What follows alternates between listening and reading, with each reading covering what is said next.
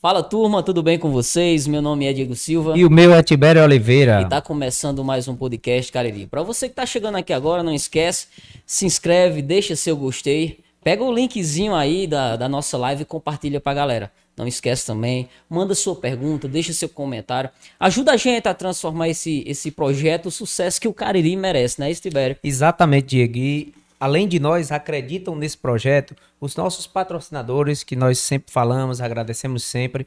Temos o pessoal da Eletrônica Charles, Fonte Musical, Lojão das Clínicas, o doutor Daniel Landim, endoscopista, pessoal da JC Peças, Cauê e Josimar. Temos também o pessoal da Juazeiro Burgers, o meu amigo Jonathan lá, pessoal da Cachaça Brigadeira e também o pessoal da Tiago Celulares, a Natália e o Tiago. Um forte abraço a todos vocês. É, a cena podcast no Cariri é crescente. Afinal, nós temos muito o que mostrar. Na fé não seria diferente. O catolicismo, apresentado numa roupagem mais dinâmica e interativa, tomou forma no Santo Flow Podcast. Sob as bênçãos de Deus, recebemos o missionário católico idealizador desse podcast, o mais assistido na região do Cariri, Guta Azevedo. Seja bem-vindo, meu amigo. Agradecer o convite, você está aqui nessa noite com a gente para podermos apresentar. Você apresentar uma pessoa que o Cariri já conhece, mas é que queremos apresentar o cara que montou o podcast, o Santo Flow Podcast. Tibério, Diego, para mim é, é uma honra enorme estar aqui com vocês do podcast Cariri. É, quando eu falo isso, eu falo com o coração aberto, verdadeiro. É uma alegria estar aqui com vocês, batendo papo, conversando e participar dessa grande é, dessa grande movimentação no Cariri, no Brasil e no mundo, que é a movimentação dos podcasts, né? É, a gente que resolveu entrar nessa onda é uma onda que é fascinante, é maravilhoso, né? E tudo. E eu quero dizer que estou aqui com o coração aberto, já quero saudar todo mundo que está aí acompanhando a gente. É, não seja ganancioso e fique com essa entrevista só para você. Manda para todo mundo, vai lá, copia o link, joga no WhatsApp, no Telegram. É, vai ser uma entrevista, é, não tenho tanto assim para oferecer, mas com o coração aberto. É uma entrevista que estou fazendo com muita alegria. Eu tenho certeza que vai é, trazer um conteúdo para você que está assistindo e para quem você vai indicar.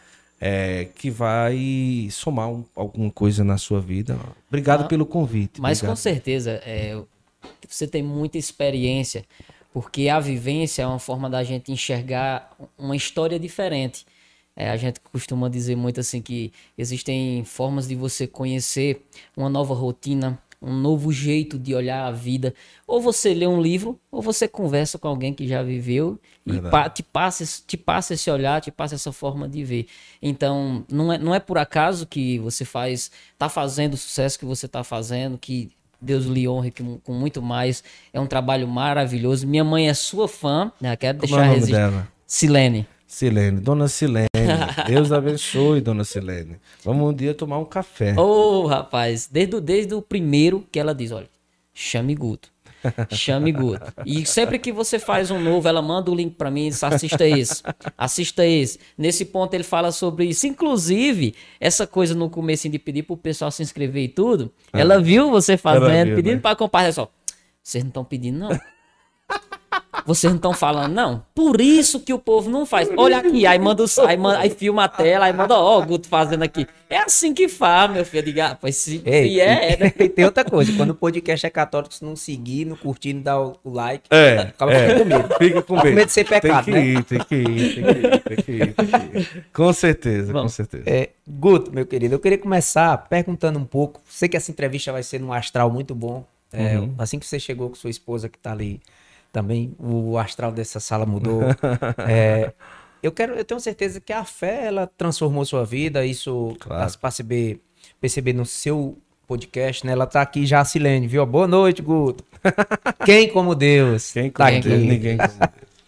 É, eu quero saber, Guto, quando foi o seu despertar para a fé católica? Certo, olha, eu sempre fui é, muito próximo da igreja. A minha família sempre foi uma família muito católica, meus pais, é, em Recife, né? Eu sou de Recife, cheguei aqui na região do Cariri, eu tinha seis para sete anos, pelo que eu lembro, né? Acho que foi isso, mais ou menos. Mas sempre estudei ali nessa idade, em colégio de freira, colégio católico e tudo. Quando eu vim aqui, lá a gente convivia muito com essas comunidades, né? Eu lembro bem que ali, logo pequenininho, o colégio levava pessoas para pregar no final de semana e convidava as crianças, os jovens.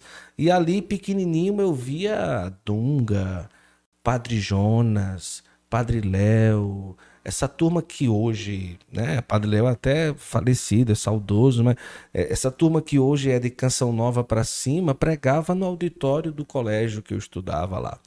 Então, isso foi me impregnando, né? Então, quando eu vi aqui, quando eu cheguei ao Juazeiro, ao Cariri, é, acabou que fomos continuando uma caminhada, né? Então, coroinha da igreja, lá no Novo Juazeiro, Monsenhor José Alves, Monsenhor José, Monsenhor Alves, José Alves, saudoso Monsenhor José Alves, e ali mergulhando e tudo, mas assim, ali já estava 12, 13 anos, e a igreja eu ia, mas a vida já estava querendo buscar outras coisas. Eu sempre, eu sou músico, né, e tudo, já tocava em banda, com 12, 13 anos já tocava em banda. E era banda de rock, era banda de pagode, porque na cidade o cabo não sabe o que quer. O cabo quer fazer é zoada. zoada. Mas é, eu tocava em bandas e tal, e muito jovem, muito jovem, né? Porque meu irmão também tocava, então a gente é, ia junto para as bandas e tudo. E mais com 14 anos, no encontro é, da comunidade Javeiré, em Juazeiro, foi ali onde eu recebi realmente uma. uma existe essa panca... comunidade? Com... Existe, Javeiré, né? sim, a comunidade Javeiré. Vou pregar num, num retiro deles domingo que vem. E assim, foi ali no encontro, né?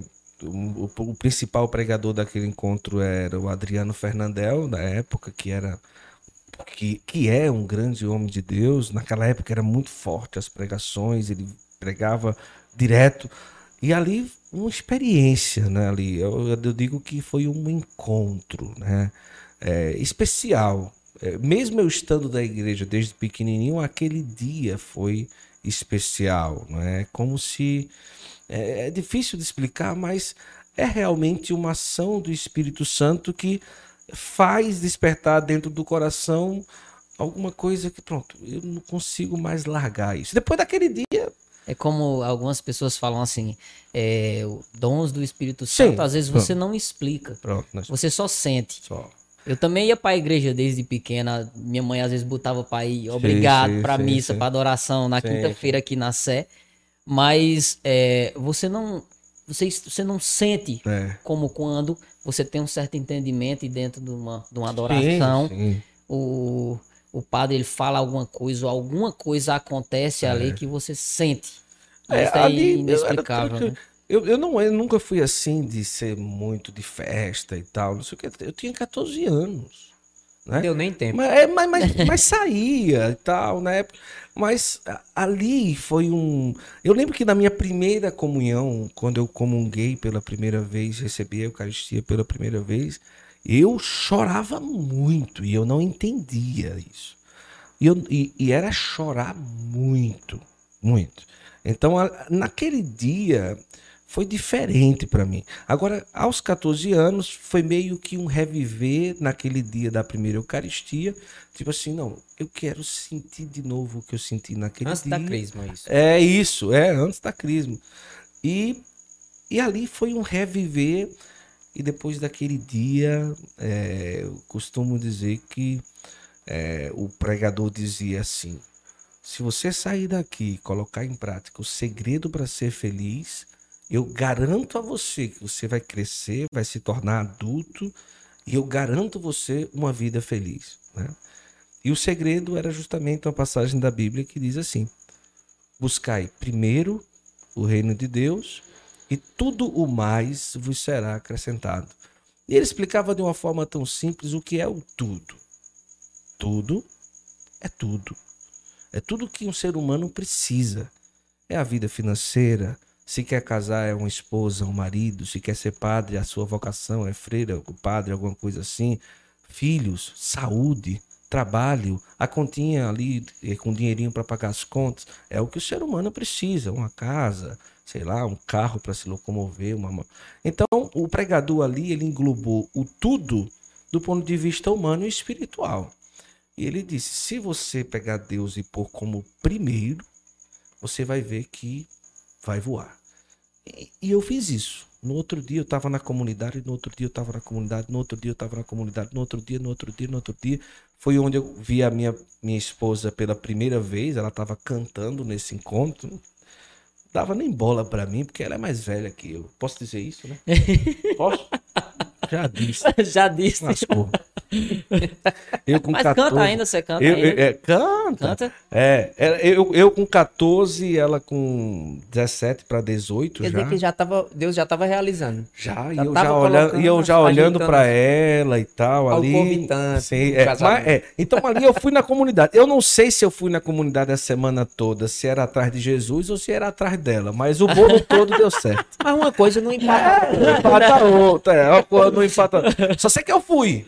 Só sei que eu fui, eu fui e tal. E daquele tempo para cá, a minha primeira pregação foi com 15 anos de idade, hoje eu tenho 32 e não tem um dia, um dia nesses tempos todos que de certa forma a minha voz não falou alguma coisa relacionada a Deus. Seja numa pregação, seja numa conversa, seja no rádio, seja né? Seja no podcast, cara. No podcast. Então, é, mas começou assim. E ali eu fui enveredando é, por esses caminhos da igreja, como eu disse, desde pequenininho. E... Alguma vez te deu. É... Te tocou o sacerdócio? Sim, sim. Quase que eu ia ser padre. E quase que ela ia ser Oh, celibatária e é como, oh. celibatária é que não casa, né? Não era freira, mas uma pessoa de uma comunidade que não casa, celibatária, né? Consagrada, pronto, consagrada, celibatária. Sim, várias vezes. É, antes de conhecer ela, né? Na verdade, assim, quando, quando eu estava no encontro, nesse eu tinha, eu tinha uma namorada na época. Então, ela meio que terminou ali o namoro porque eu disse: Olha, eu tô com você, mas eu vou ser padre. Eu, eu, eu sinto que. Olha, então ela foi ficando chateada com isso, né? E pronto, terminou o namoro. Mas foi passando o tempo e, e a gente, eu fui discernindo a minha vocação. Hoje eu tenho certeza absoluta que eu acertei e graças a Deus estou na minha vocação certa, ela também. Mas na época era muito. Porque é o seguinte: é, o pessoal via alguém que pregava, cantava, entre aspas, assim, tinha uma certa facilidade de falar e as pessoas compreenderem. A primeira coisa que dizia era o quê? Esse menino tem o dom, vai ser padre. Vai ser padre. né? Esse menino vai ser padre. Então, isso né, incutindo, e eu achava. Tanto é que eu tenho muita amizade com os padres. É, acho que não existe um sacerdote assim, é muito raro que tenha problema, porque a gente se dá muito bem, porque eu amo a vocação sacerdotal, mas não foi o meu caminho. E hoje, graças a Deus, é, eu tenho certeza que não foi. Mas nós chegamos a, na época do namoro, numa noite, a gente lá na casa da mãe dela disse: olha eu, eu vou embora. Eu, vamos acabar o namoro e eu vou ser padre. E ela disse: Eu vou lhe deixar lá amanhã, no Crato, no seminário.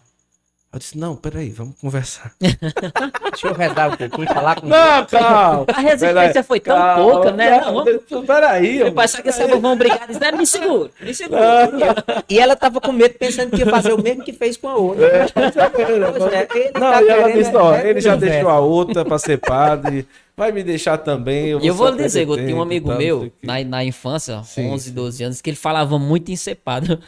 Hoje ele é pai de três. Pai de três. pai é. de três. Então Deus vai abençoando cada um do seu ah, jeitinho, né? É vocação. É Existem várias formas de servir a Deus, sendo ah, com certeza. Sendo com certeza. Claro, claro. Né? Acho que, que. Claro, mas que eu pensei, pensei. Mas eu nunca entrei no seminário. Até mesmo porque, por conta da idade, eu casei com 19 anos.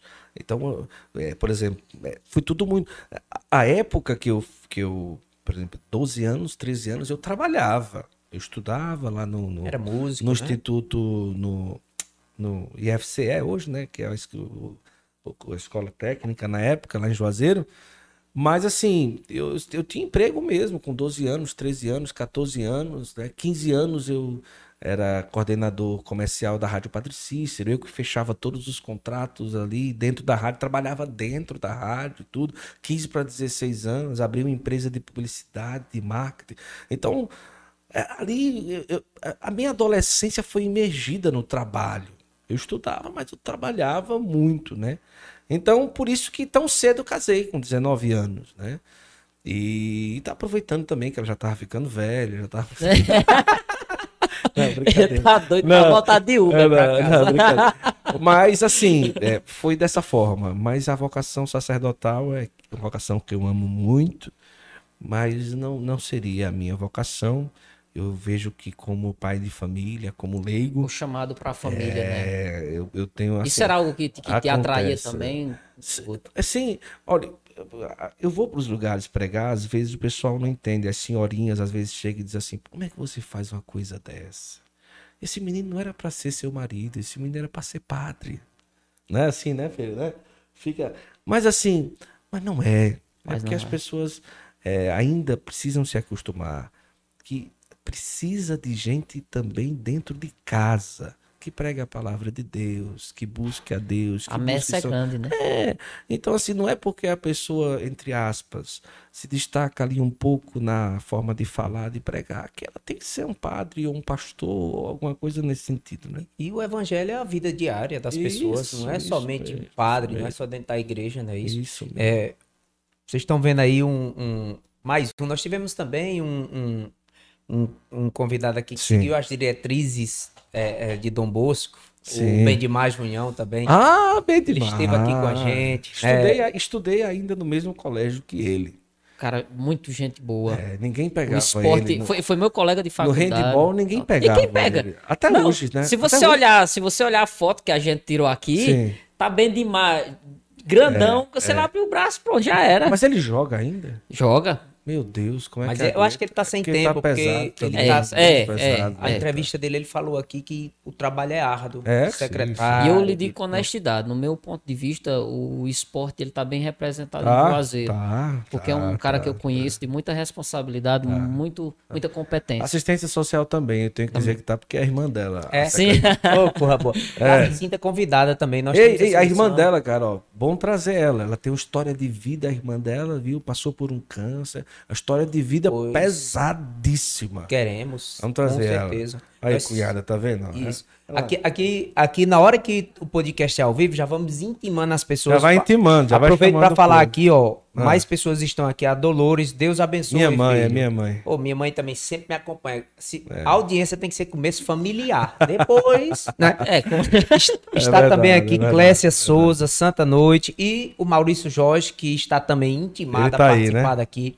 Maurício, eu estava dizendo que eu acompanho muito seu trabalho desde quando você não é, é, tocava Sim, sim, músicas sim, do, do né, Sim, não são é, ele, é um, ele, é um, né? ele é um gonzaguiano nato, fã de Dominguinhos, até hoje. Ele canta música católica e tudo, mas também corre nas veias dele aí. A gente tá Muito trabalhando aí, talentoso. muito projeto novo chegando aí. que coisa bom, boa. Fico muito feliz por ver caririenses voar alto, né? Dizer a você que eu adoro aqueles vídeos que você faz narrando no Facebook, as histórias, Uhum. que você deixa um suspense muito interessante. Um abraço, Maurício Jorge. Ele é top, Obrigado. É top. Fátima Medeiros também tá aqui, de Campina Grande. A Elias Silveira mandando boa noite. Legal, pessoal participando, né? Lucineide Que e bom. Tuiutaba, Minas Gerais. Olha, Olha, olha, onde é que a gente tá que chegando. coisa boa. Show Aproveito para convidar vocês a se inscreverem também no nosso Isso. canal. Vocês Quem não que se do inscrever, nosso... sete semanas de caganeira. Olha, aqui, viu? Falou missionário. brincadeira, é Eu não brincadeira. vou desmentir, não. Mas se inscreve aí, rapaz, se inscreve. E você que, na- que acompanha né, o nosso trabalho aqui no Podcast Cariri, acompanhe também o Santo Flow Podcast lá no YouTube. Você acredita muito que tinha bom. gente que Hum. eu, quando eu coloquei lá no Instagram, tinha gente que ainda não conhecia, cara. É. O orgânico, ele é forte, É. mas existem algumas brechas, alguns locais que, inclusive, eu quero até conversar é, contigo sobre isso. Se começar já focado num determinado Sim. público, ajuda mais ou traz mais dificuldade. Entendi, entendi. Entendeu? entendi. Porque quando você começa um trabalho bem direcionado a um público, tem uma pessoa que gosta, mas não acompanha tanto, que tá ali É. a- a- às margens, que ela demora um pouco mais a ver. Então, tinham pessoas que estavam até Eu vou já perguntando. perguntar isso, o homem é especialista em marketing, viu? Ah, já é. chegar nessa parte aí. É, Guto, é, é muito característico você falar e é muito bonito ver como a, a fé, ela norteou tua vida desde Sim, muito sim. jovem. E eu queria saber como você acha que a igreja atual, ela pode mudar a vida das pessoas. Rapaz, é, é o seguinte. Eu costumo dizer, eu, vou muito pra sítio. Pra você ter uma ideia aí, Romualdo, é, vai dizendo o nome aí que eu vou dizendo que eu fui, vai. Santa Fé. Santa Fé, Santa Cruz, é, que mais aqui Santa no Crato? Monte Alverne, Vila São Bento, Vila Monte, São Monte Bento. Alverne, Planalto, Malhada. Malhada. Eu já fui para bocado. todos esses sítios já, todos. Juazeiro e Crato são poucos os que eu não fui. Fui um pra dentro, rapaz, lá pra dentro da Santa Fé, que eu esqueci o nome lá. Eu, eu vou, celebra nas capelas. Eu amo ir pras Lá capelas. no Pulo do Gavião, é ali? Não, tem o Pulo do Gavião, mas tem o sítio de Riacho dos Cavalos, que você indo por baixo da Santa Não, isso Tem não a Baixa do não. Maracujá Baixa- também, que é Baixa do longe. Maracujá, várias Não, a Baixa vezes. do Maracujá Ó, hoje Santo é- É Antônio. perto? É, não. Uma Santo comunidade Antônio, vibrante. Santo Antônio, Baixa do Maracujá, Cruzeiro. Cruzeiro, cara. Cruzeiro. Conheço tudo. É bom passeio né, também por ali. E eu Linda costumo dizer ali pra todo mundo, sim, às vezes quando eu vou, eu disse, olha, é o seguinte, bota a cor na sua cabeça. Se você se preocupar em tirar um tempo da sua vida pra ir, não, não mandar, ir com seu filho, com sua filha, com seu sobrinho, com seu neto para a igreja, a probabilidade para ele se envolver com um drogado com alguma coisa que não vai fazer bem para a vida dele, ou se desviar para um caminho da bebedeira, alguma coisa, ela cai muito. Ela cai muito. Porque não, não é só uma questão de fé, é uma questão de que a igreja ela trabalha o completo do ser humano. É a fé, é a vida social, é a vida em comunidade. Então, assim, eu costumo dizer às pessoas que é muita tolice você viver simplesmente uma vida longe de uma célula que te dá uma alta probabilidade de fazer os teus filhos crescerem bem. E eles não vão para a igreja se você não for. Não, quando ele crescer, ele escolhe. Isso é uma tolice. Você tá perdendo um, um Sabe por quê? Porque se não formos nós, os professores dos nossos filhos, lá fora tem professor bom que ensina. Na boca de fumo, no cabaré. É assim a vida. Às vezes as coisas são tão simples. E se eu tiver a noção de que dentro da igreja. Olha, eu estou falando do simples. De ir na missa aos domingos, de procurar alguma forma de ajudar, com o dom que você tem, com a vida profissional que você tem. Chegou a hora do seu filho fazer o catecismo, vai lá, coloca seu. Eu tô falando, não, se você é evangélico, tá assistindo também, segue o caminho da tua igreja. Agora, não faz crescer a tua família longe de uma célula que vai te dar uma alta probabilidade, uma alta probabilidade de fazer os teus filhos crescerem felizes. Então, a igreja tem esse poder de transformar, mas não é alienação, não é isso. É porque ali existe um coração que pulsa, que não é simplesmente uma instituição, é uma pessoa. E está relacionado também àquela ética cristã, que eu Claro, acho que é além de claro. religiões. Claro, claro. Então ali é, você fala é, da igreja transformar as pessoas. É, é essa consciência que hoje o cristão precisa ter. Fazer ali o que deve ser feito, deixar a sua família crescer junto à igreja, porque ali não é o padre, não é simples, é Jesus. E não é simplesmente uma religião. Não, Você não vai não, ali não, por uma religião, né? É, Jesus é um exemplo de homem, É um, um exemplo, exemplo de vida. Isso. Até, inclusive, outras religiões admiram a Claro, figura de Jesus Cristo. claro. Por algum motivo. Claro. Então, por que se distanciar disso? Não, e se você vê todo o caminho bíblico, todo o caminho bíblico, toda a vida de Jesus, ela é exemplo para a gente viver o dia a dia. Você pegar as bem-aventuranças, se você pegar o que Jesus fez com a mulher adúltera, que per, o perdão, O perdão. Da, é, se você pegar ali a samaritana, se você pegar tudo isso, né, a cura dos dez Servir. leprosos, a, a pro- Lava curar pés, leproso, lava- to- tudo isso. Então, é, eu costumo lembrar as pessoas, não deixem que o mundo seja professor dos seus filhos primeiro que você. Terceirizar amor, terceirizar a Entendeu responsabilidade, como é? criação. Então, assim, eu já fui professor aqui no Pequeno Príncipe, no ensino médio, e eu ia dar palestra às vezes, eu dizia, olha, vocês pais às vezes pensam que trazer o filho para a escola é assinar um atestado de milagre. As- vocês confundem o, o papel da matrícula com um atestado de milagre. Como se fosse assim, olha, faça alguma coisa para meu filho crescer bem, crescer feliz, porque eu preciso viver a minha Minha vida. vida. Mas não é assim. Como se fosse terceirizar é assim. educação, é princípios, assim. né? Da mesma forma é a igreja. Olha, não adianta. Eu quero que ele vá para o catecismo com 10 anos de idade, mas ele não quer ir. Mas o menino de 10 anos tem o que querer. Esse é que é o Às problema. vezes o pai também não vai pra igreja. Não, se não for, não adianta. Com 15 dias ele vai se embora. Com 15 anos ele vai embora. O, padre, o pai pode dizer, você vai. Não, mas porque o senhor não vai, não. Você tem que ir, você tem que fazer o catecismo. Quando ele completar 15 anos que fizer a crisma, porque na igreja é assim. Batizado, tá certo? Crisma, casamento e unção dos enfermos. Ou seja, o, o que mais acontece é batizado, depois a crisma diminui a quantidade, depois o casamento aí é que diminui, hoje mais ainda, porque tem uma história se casar, separa, né? O povo inventa isso, e depois a unção dos enfermos. Então, essa presença de igreja na minha vida foi muito importante, e eu prego muito isso. Olha, vai, coloca a tua família ali dentro, seja a igreja que você escolheu, a denominação que você escolheu, e tenha certeza que a probabilidade de você ser feliz com sua família é muito alta. É, o, o exemplo, o exemplo arrasta, né? Arrasta. E hoje em dia, com a rede social, com tudo que a gente vê e escuta, é improvável que dê certo você falar uma coisa e fazer uma completamente diferente dentro, de sua, dentro do seu lar. Não E entender que quando eu, eu sou pai também, entender que a partir do momento que você é pai, que você é mãe, é uma responsabilidade pro resto da vida. Então a vida do meu filho também é minha vida também. Sim. Entendeu? Então você chegar e olhar assim, não, cuida dele, me ajuda aí que eu preciso viver minha vida.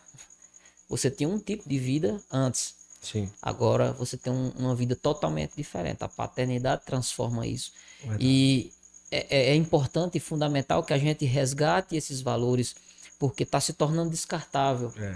Hoje em dia, depois que você paga pensão, mas não é, não é isso. Vocês não estão entendendo, não é isso. Não é chegar e pagar uma pensão. E o amor, e o carinho. Que tipo de ser Participar humano? da E a- formação, né? Sim, sim. Aproveita que- quando o, o, o bebezinho tá ali pequenininho, vocês, ah, eu queria que tanto que crescesse e começasse a engatinhar. Quando começa a engatinhar e derrubar as coisas, ah, eu queria tanto que voltasse a ser pequenininho. Era tão... Aproveita e curte cada momento. Não vai voltar. aqui, aqui é só uma passagem. Só. Só uma passagem. Aproveita bem.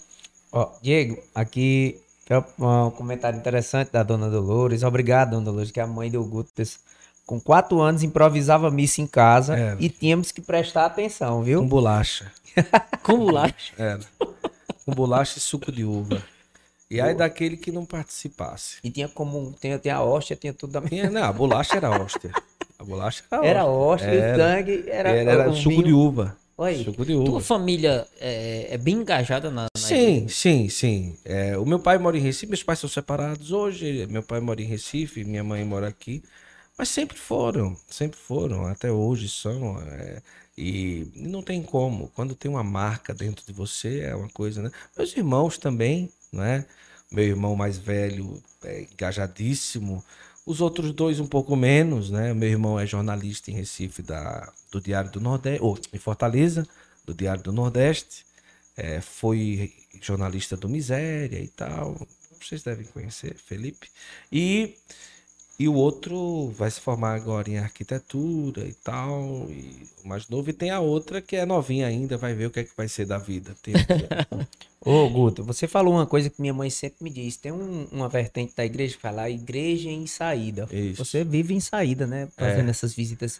E, e- e por incrível que pareça, é, eu também trabalhei um tempo nessas comunidades. Rapaz, é tão bom andar. É, bom. complicado. As não não são- só a galinha caipira, mas a vivência é muito boa. É. Tem É um uma soma, né? É uma E soma. tem um quê que esse pessoal não perdeu, que o pessoal da cidade tá perdendo. É aquela receptividade, né? O coração aberto. É aquela puxada de cadeira para você sentar, É, né? Então, eu verdade, acho é verdade. Não, eu eu, acho eu, eu sou apaixonado. Eu amo o sítio, eu amo. Né, né, amor? Um dia nós vamos morar na zona rural. Né? Tô pedindo para Nossa Senhora tocar o coração dela. Hoje mas assim, mas eu sou apaixonado por, pela, pela vida rural, pelo povo das comunidades e tudo. E você não tem ideia, eu saio de casa para ir para uma capela e parece que eu tô indo pregar num estádio de futebol com 10 mil pessoas, de tanta alegria no coração. Eu, eu- ela sabe, né? Eu amo, eu gosto demais. É, é, eu tenho muito prazer em estar com esse povo. Sabe por quê? Porque é ali onde a pessoa, como o Tibério está falando, ainda encontra valores, ainda encontra ali é, aquela família que preparou o ano todo aquela festa daquele padroeiro, sabe? Aquele mucunzá e tudo. E assim, é lindo demais, eu sou apaixonado. A alegria e a felicidade do momento, ela contagia, né? É. Eu vi numa, um, um episódio teu, inclusive, o padre até dizendo que, rapaz, tem hora que eu vou começar a missa, eu não vou lembrar, acho que foi Padre Gabriel. Padre eu. Gabriel. Eu vou começar a missa já querendo terminar. Meu Deus, cara, termina pra ir embora. Pra eu ir embora. Por que o povo não canta? Sim, Por que sim, o sim. povo não participa? E É.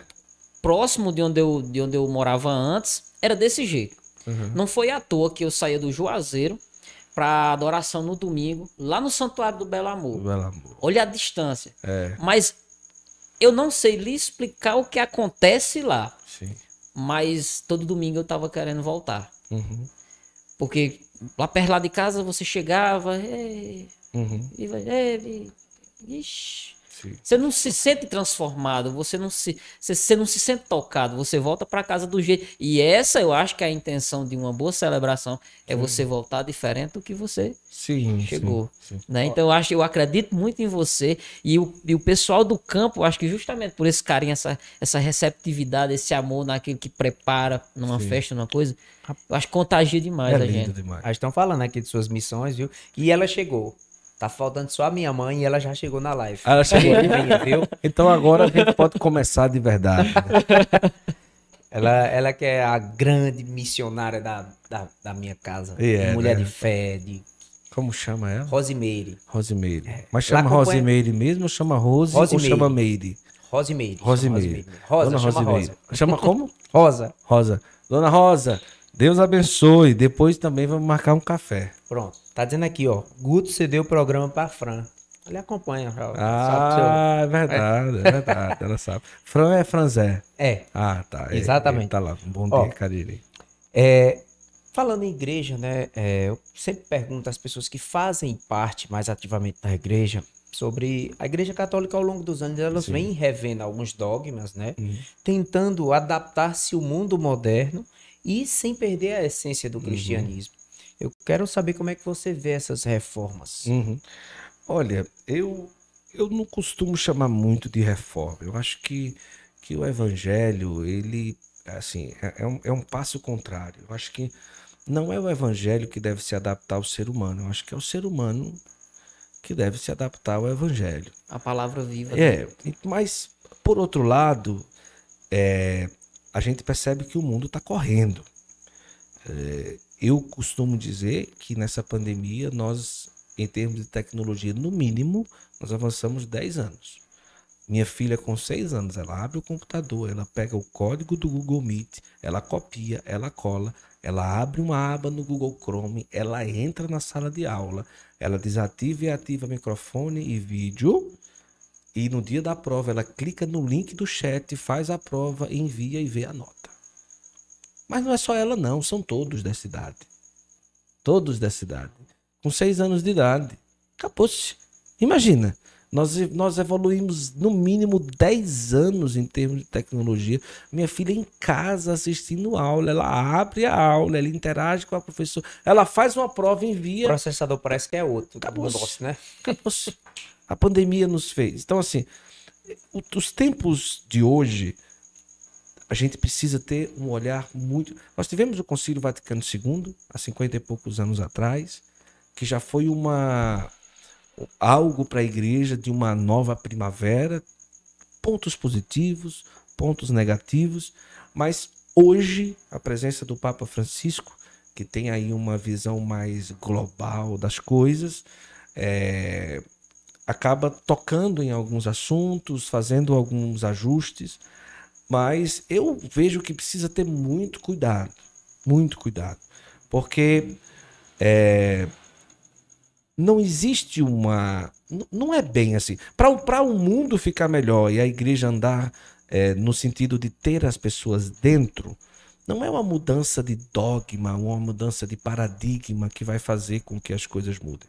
Eu acho que a igreja deve estar presente nas redes sociais, eu acho que a igreja deve evangelizar muito nos meios de comunicação. Eu acredito que a igreja precisa rever a questão, rever não, ter pastoral para situações, por exemplo, como segunda união, né? casais que não são casados na igreja, mas que vivem uma, uma união, que precisam de acompanhamento. A questão da catequese dos jovens e das crianças, eu acho que é algo que precisa ser atualizado, precisa ser revisto realmente, porque é a porta de entrada, a iniciação cristã da igreja. Mas as coisas estão a cada dia tomando um- uma forma, mas que, na minha concepção, nunca saia daquilo que é a doutrina pura e verdadeira da igreja. Eu acho que às vezes as pessoas falam muito, vamos mudar, tem que mudar, tem que aprovar para o padre casar, tem que isso, tem que, tem que, tem que ver aquilo. É, união entre pessoas do mesmo sexo, um dia vão abrir, um dia vão reconhecer tal. Não, não, não, não, não é ordenação de mulheres e tal. Não é a minha linha de pensamento. Mas não é porque simplesmente a linha de pensamento, é porque eu, se eu sou católico, a minha fé ela tem uma visão ali na Sagrada Escritura, eu sei o embasamento bíblico de tudo isso e que não, não é mudar. O mundo gira, pois mas se a igreja não mudar, ela vai perder os seus fiéis. Não. Não, não é uma questão de mudança. Se a igreja preserva aquilo que é a pura essência do evangelho, da tradição da igreja, daquilo que veio do coração do seu fundador, que é Jesus, aqueles que saírem não eram bem os fiéis. Né? São aqueles que nunca estiveram mesmo assim engajados, mas a igreja em saída, a evangelização, a vida em busca do povo, a, o pastor que vai ao encontro das ovelhas. Eu acho que é meio essa esse o pensamento hoje que é necessário. E o Papa Francisco ele está fazendo um caminho é, de muita audácia, muita audácia. Começou ali dentro do Vaticano, escândalo financeiro, escândalo de pedofilia. Né? Então ele já pegou pesado ali é, e tomando atitudes pesadas em relação a tudo isso. E roda, roda, roda. E às vezes um ou outro pensa que a igreja é dele, quer fazer às vezes coisas da sua cabeça, mas o Espírito Santo ainda guia a igreja. É que nem um homem casado. Acorda um dia pensando que é dono da vida, mas quem manda é a. A mulher. Chegou a hora de. Então pronto, então pronto. Então é que nem é que nem Eu- é que nem os donos da igreja, porque tem gente que quer ser o próprio papa. Tem gente que, que às vezes é muito tradicionalista ou às vezes é muito, como é que eu posso dizer, meio desleixado e cria a sua própria fé. Eu sou, a pessoa é o seu próprio papa, é, é tudo. Então é, não dá. Quem fala isso é Leandro Carnal, né? Hoje a fé é muito adaptada à minha individualidade. Pronto, pronto. Eu ah, resolvo acreditar nisso na linha, igreja, mas pronto. isso, É. isso não me convém. É, São Paulo dizia que tinha três, três tipos de homem. O homem carnal é aquele que vive nesse mundo como um saco de carne e osso. Ele vive no mundo, mas não tem fé. ele não acredita em Deus, não está nem aí, ele vive como um pedaço de pau, como essa mesa aqui que a gente está conversando. E tem o homem psíquico. Qual é o homem psíquico? É o homem que Deus é o Deus que ele criou na cabeça dele. É aquele homem que diz: oh, não me chame para a igreja, não me chame para rezar, não me chame para uma missa, não me chame para o culto, porque o meu relacionamento com Deus, ele me entende. Sou eu e ele. É aquela pessoa que Deus é tão preso que não sai de dentro da cabeça dele. É aquele Deus que ele concebeu que vai passar a vida toda. Ou seja, é um homem psíquico. E tem o homem espirituado, o homem e a mulher, estou falando da humanidade. Espirituado, ou seja, é aquele que se abre para a ação do Espírito, que faz em nós duas coisas importantes. Primeiro, a abertura da vida em comunidade, de ter necessidade de estar no, momento ali, numa missa, num culto, no grupo de oração, numa renovação, no momento do texto, porque a comunidade me completa. Quando foi que o Espírito Santo veio? Quando estava a é, Virgem Maria com os apóstolos no dia de Pentecostes, né? E abre também um outro leque, que é a nossa necessidade de se juntar. Né? Para onde você for, naturalmente o ser humano tem necessidade de se juntar. Para onde você sociais, for. Né? É, para onde você for. Na onde você os nômades já foram ah, há muito acabou, tempo. Né? Acabou, acabou. Todo mundo tem essa necessidade. Você chega em grupo de WhatsApp, você chega numa academia, tem um grupo tem um daquele, grupinho, tem um não sei o quê. É. Então, assim, é, a vida de igreja, ela sacia esse meu desejo de precisar de alguém ou de alguns, né? Que ali me ajudam a trilhar a minha vida uma, uma queixa que eu fazia há muito tempo, justamente sobre a Igreja Católica, é com relação ao, ao acolhimento. Eu vi, inclusive, casais desistirem da sim, religião católica sim. por falta de acolhimento, uhum. casais de segunda união, sim, é, casais jovens uhum. que casam, não querem ter filhos, eu vou aproveitar. Nessa de aproveitar, aí vem a bebedeira, a festa, óbvio, tudo bem. Equilíbrio é a palavra, é, né? Mas eu, eu percebi que estava faltando acolhimento uhum. da igreja para Sim. com essas pessoas. Eu fiz, fiz é, encontro de, de casais. SCC. SCC. Maravilhoso. É, e foi justamente no Novo Juazeiro. Novo Juazeiro. Então, Menino Jesus de Praga. E você começa a ter uma visão diferente depois disso. É. E vendo suas entrevistas, né, os seus episódios no podcast, é, a gente percebe que tá vindo uma, uma, uma digamos, uma remessa de, de, padres diferentes. Diferente. Que abordam de um jeito diferente, sim. eles já têm uma comunicação diferente, é com humor. Sim, sim. Né? É um jeito diferente de falar, que eu acho que é necessário. Você está passando a mensagem, mas de uma via diferente. Sim para que chegue a outras pessoas que não estavam chegando. Com certeza. Isso aí eu concordo. Então eu já vejo uma, então já vejo uma mudança com relação com a isso. Minha próxima pergunta, Diego, é justamente voltada para isso, né? O Guto, ele além de cantor, pregador, esposo, né, que é o acho que é o principal cargo dele. É a cruz é mais pesada. Esposo e pai. Esposo é a cruz pai, mais né? pesada. E ele, ele ainda é especialista já... né, em comunicação e marketing. E justamente falando é, nessa parte da igreja. Como você vê essa modernização da Santa Sé? Sei, sei, sei. É, eu percebi, depois que foi criada a Vatican News, né, sim, que sim, é um sim. contato direto que as pessoas têm hoje. Pode ver o Papa diariamente, pode é. ver as homilias, enfim. Isso, isso é espetacular. Eu quero saber como é que você vê isso como comunicador. Isso, como... isso é espetacular.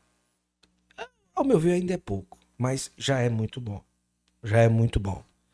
É, existe uma, uma, uma onda de, de, de vivência, o Vaticano e tal, mas a própria igreja em si, né? Eu falo principalmente o pessoal que está aí forte nas lives. A gente pega aí Geraldinho, Ana Clara Rocha, essa turma pesada e tudo. É, Padre Monteiro e tantos outros, né? É, essas novas comunidades carismáticas que estão investindo pesado em redes sociais e tudo. E isso é no mundo inteiro. Não, não, desculpa, no mundo inteiro não. Não é no mundo inteiro, porque a Europa está perdendo a fé. A Europa está perdendo a fé. Você Está ganhando dos é, migrantes, né? É, é, é isso. É, a Europa está perdendo a fé, os Estados Unidos também estão tá perdendo a fé. É, é difícil. Mas assim, Quanto a, a, ao Vaticano, é maravilhoso. Você vê o Papa como se fosse no quintal da sua casa, ele celebrando, você escuta com uma boa tradução. É um trabalho jornalístico, eu conheço o padre que trabalha lá dentro, são profissionais, assim, exemplares aquilo que eles fazem. É uma proximidade né, nossa com a Igreja de Roma. Né? Mas o, o mais importante que eu acho é o povo local que tem se destacado muito, que tem buscado essa presença nas redes sociais. Aqui eu não vou dizer mais nomes, porque são muitos, são muitos, né? E que vai fazendo diferença na vida do povo. E reza uma quaresma, e reza não sei o quê, e reza não sei o quê, e reza não sei o quê, e reza não sei o quê. E é conteúdo, conteúdo, conteúdo, conteúdo. Isso, isso é espetacular. Isso é espetacular. É...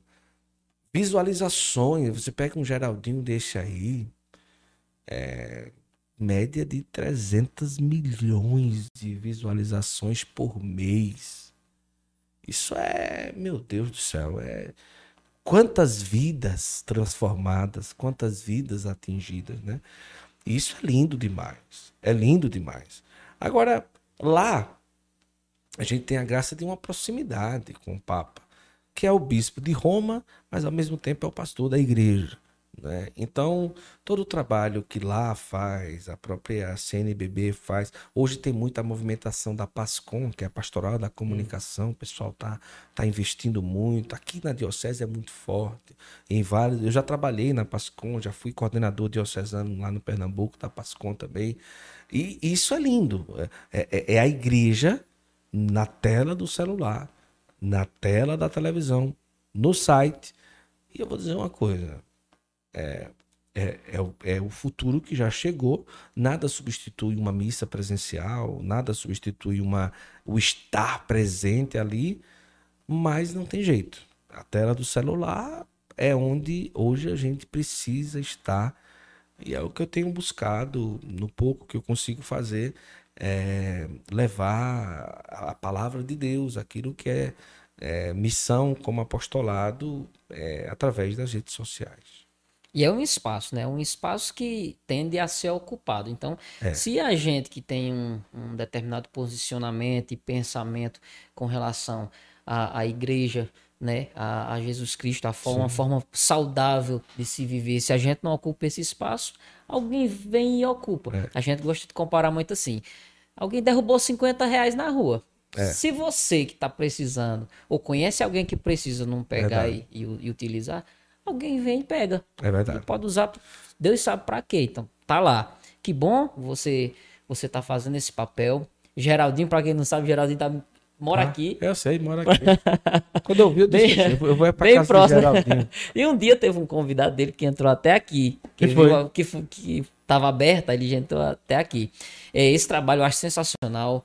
Padre Monteiro, eu, eu, eu tive o prazer e a satisfação tanto de ir para as celebrações dele, uhum. como no começo da quarentena ele fez uma live comigo no Instagram. Sim. Padre Monteiro já tinha quarenta e tantos mil. Sim, sim. E, é, eu, personal trainer, tinha poucos seguidores. E, em nenhum momento ele disse nesse marque sua hora. E a gente teve um papo, uma conversa que, mais uma vez, eu não sei explicar. Só sei sentir. Sim, sim. E me segurou por muito tempo nessa quarentena, que, que eu tenho certeza que foi difícil para muitas pessoas. Como também aqui ele nos deu o prazer e a honra de sentar e conversar. E é muito bom que vocês estão, estejam fazendo isso, é. ocupando esse espaço. Mais uma vez, parabéns pelo trabalho que sim, você sim. faz, que eu acho sensacional. Ei, né? Bom mesmo é minha mãe justificando o atraso, viu? Tava na novena de São João Paulo. Falar nisso, deixa eu, deixa eu tirar.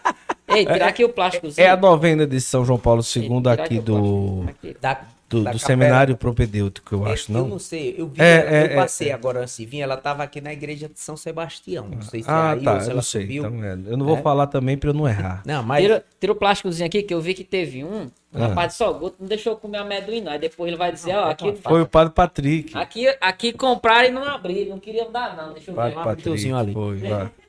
É, eu pergunto, Guto, assim, você já, já adiantou a resposta que eu ia te perguntar sobre a CNBB, essa atuação sim, sim. também, né, nas redes sociais. A gente sabe que é uma atuação que é toda faz parte de uma estratégia católica hoje para até se, se manter como igreja e continuar crescendo, porque é uma religião né, ainda é a maior do Brasil. Uhum.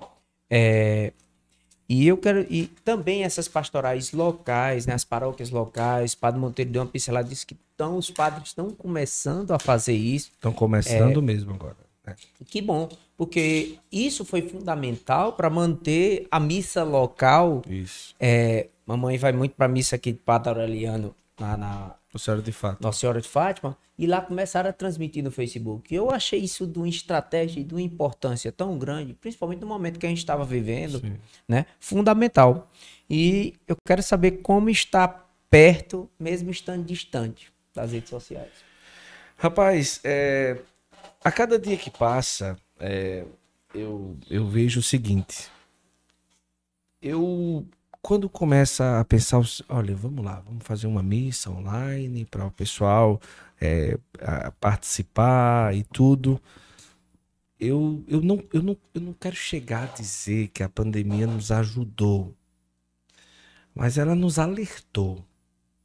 Nos alertou.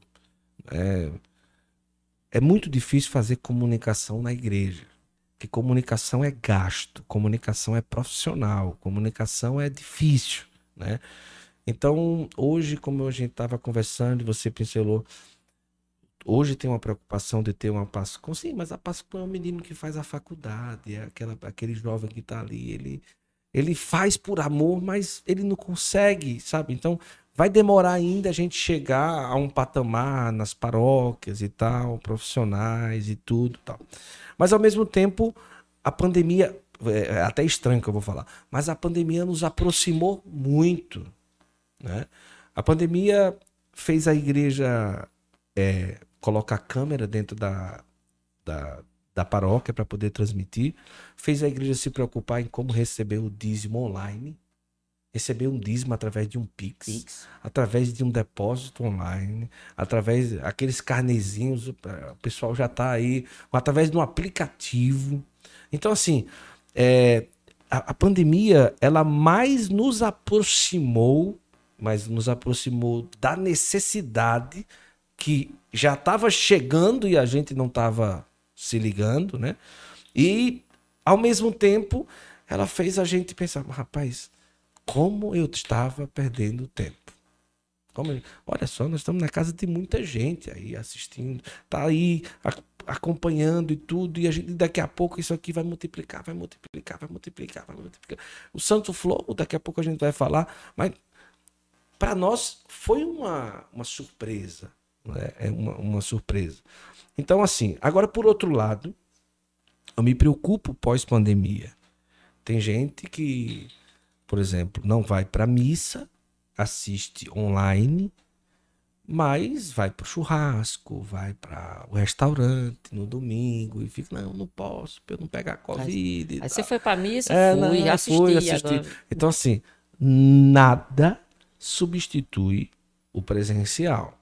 Uma reunião. Não, mas a nossa fé, ela não pode ser virtualizada. Ela não pode. Porque a presença, a experiência, a vida comunitária, nada pode substituir isso. Nada, nada, nada.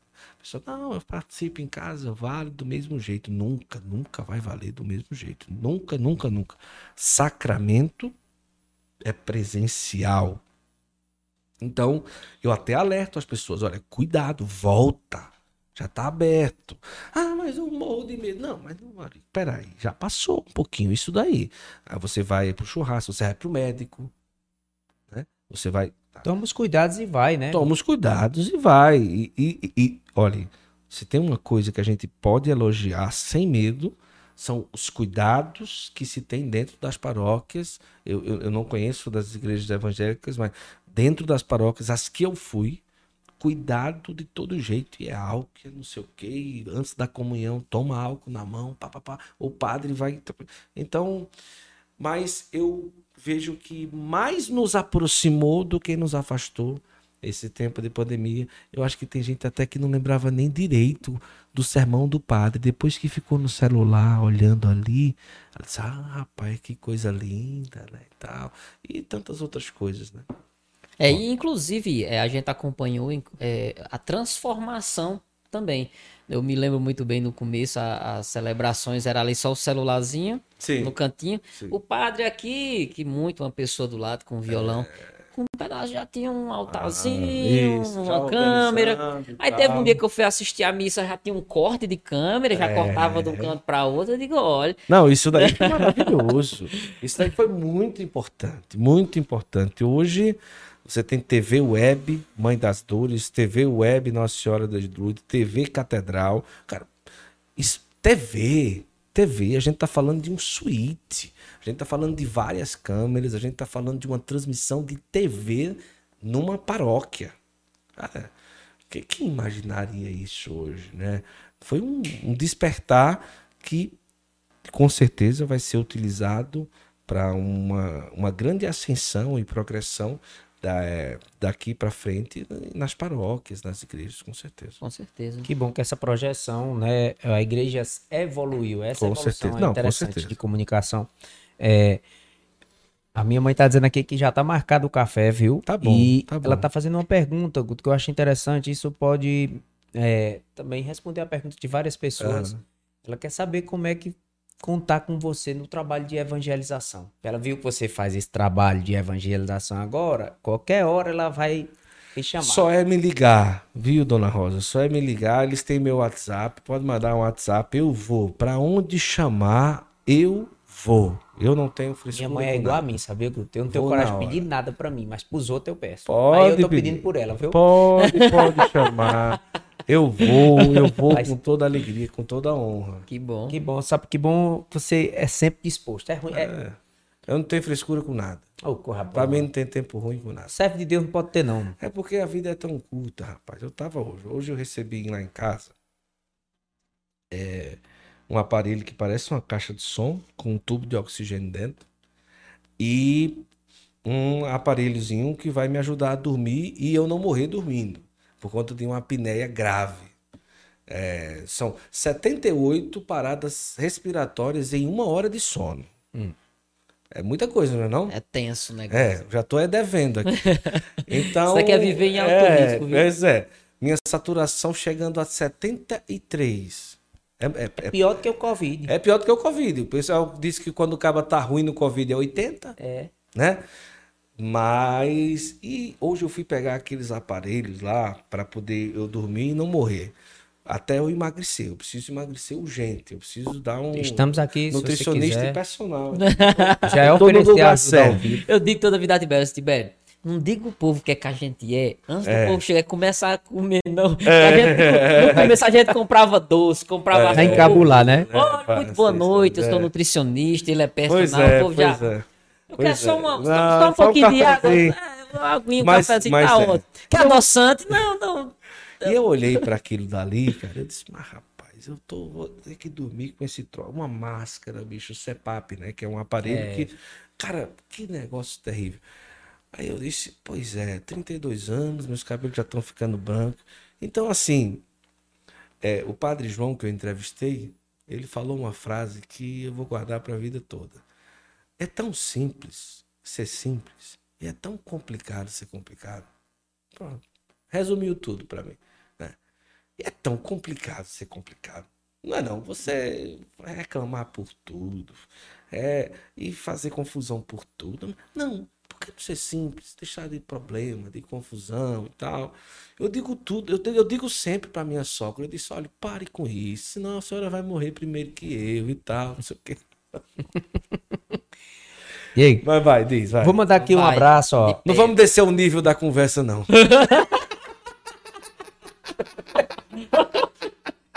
Olha. Quero mandar um abraço a todo mundo que tá acompanhando. Vou dizer alguns nomes aqui. A Se Jane tivesse como Lopes. Uber uma hora dessa aqui, é difícil, É, não tem não. E mandar um abraço pra Jane Lopes, Francilene Monteiro, Ana Cláudia, é, a, o Igor, né? O Igor Vieira, meu compadre, que também tá aqui. Rafael Ricardo até tá lhe oferecendo hospedagem, viu? Quando for no, no Rio de Janeiro, tem onde se apresentar, tem onde você ir. Certo? É, ele, tá aí. ele, ele, ele, ele é doido, porque eu vou mesmo. Ah, Eu- eu- eu- de vez em é. Chamou, um dia. já era, Ainda né? disse que vai apresentar bons padres para você entrevistar. Ah, viu? Olha, boa, ainda boa. tá arrumando é o Boa. roteiro. Muito obrigado, Rafael. É, então, cheio de comentários aqui. O Benoni Marques também tá assistindo lá no Juazeiro da Bahia. Obrigado. certo? Aí, Maria povo Alice, né? Aí, né? Que Tá, bom, tá que bom, nosso chat tá bombando. Eu tava até, a gente tava conversando antes, é uma, uma ótima oportunidade de ver quem é a pessoa por trás de um. o pessoal que. Eu acho que o pessoal já tá vendo desde o começo. Sim, Aqui tá eu trouxe trechos, né? Do, do Santo Flow. Né? Aqui eu, eu coloquei uns trechos de uns cortes aqui, o pessoal vai, vai deve já estar vendo aqui. E a gente conhecer um pouco da pessoa por trás de um projeto tão maravilhoso Sim, como sim. esse. Primeiro eu achei sensacional a sacada do nome. Santo Flor. Quando eu vi no começo, assim, em breve, Santo Flor, de cara, que, que sacada, que massa, muito É. massa.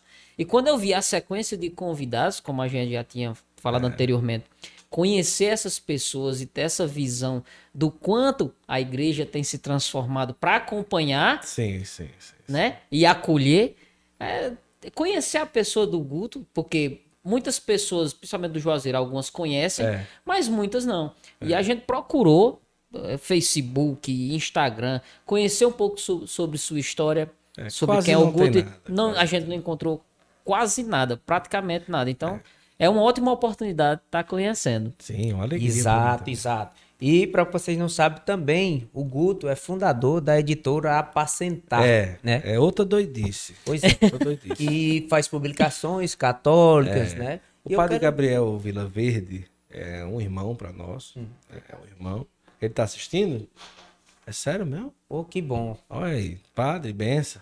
E ele é um irmão. né? Abençoa o podcast Caribe também, É, padre. Pois é. E aí, eu eu trabalhei muito tempo. é, depois a gente vai falar sobre isso, né? Com Dom Henrique Soares, que foi um bispo que faleceu de Covid, agora em, em julho de 2020. 2000, e- meu Deus do céu, tô ficando doido. Julho de 2020, não foi, mãe? É, julho de 2020 agora.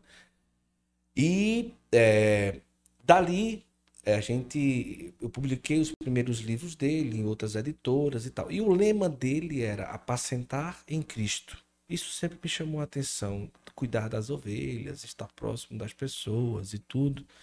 E depois ele faleceu e o Padre Gabriel é um escritor espetacular. Ele escreve muito bem, escreve muito fácil, escreve muito rápido.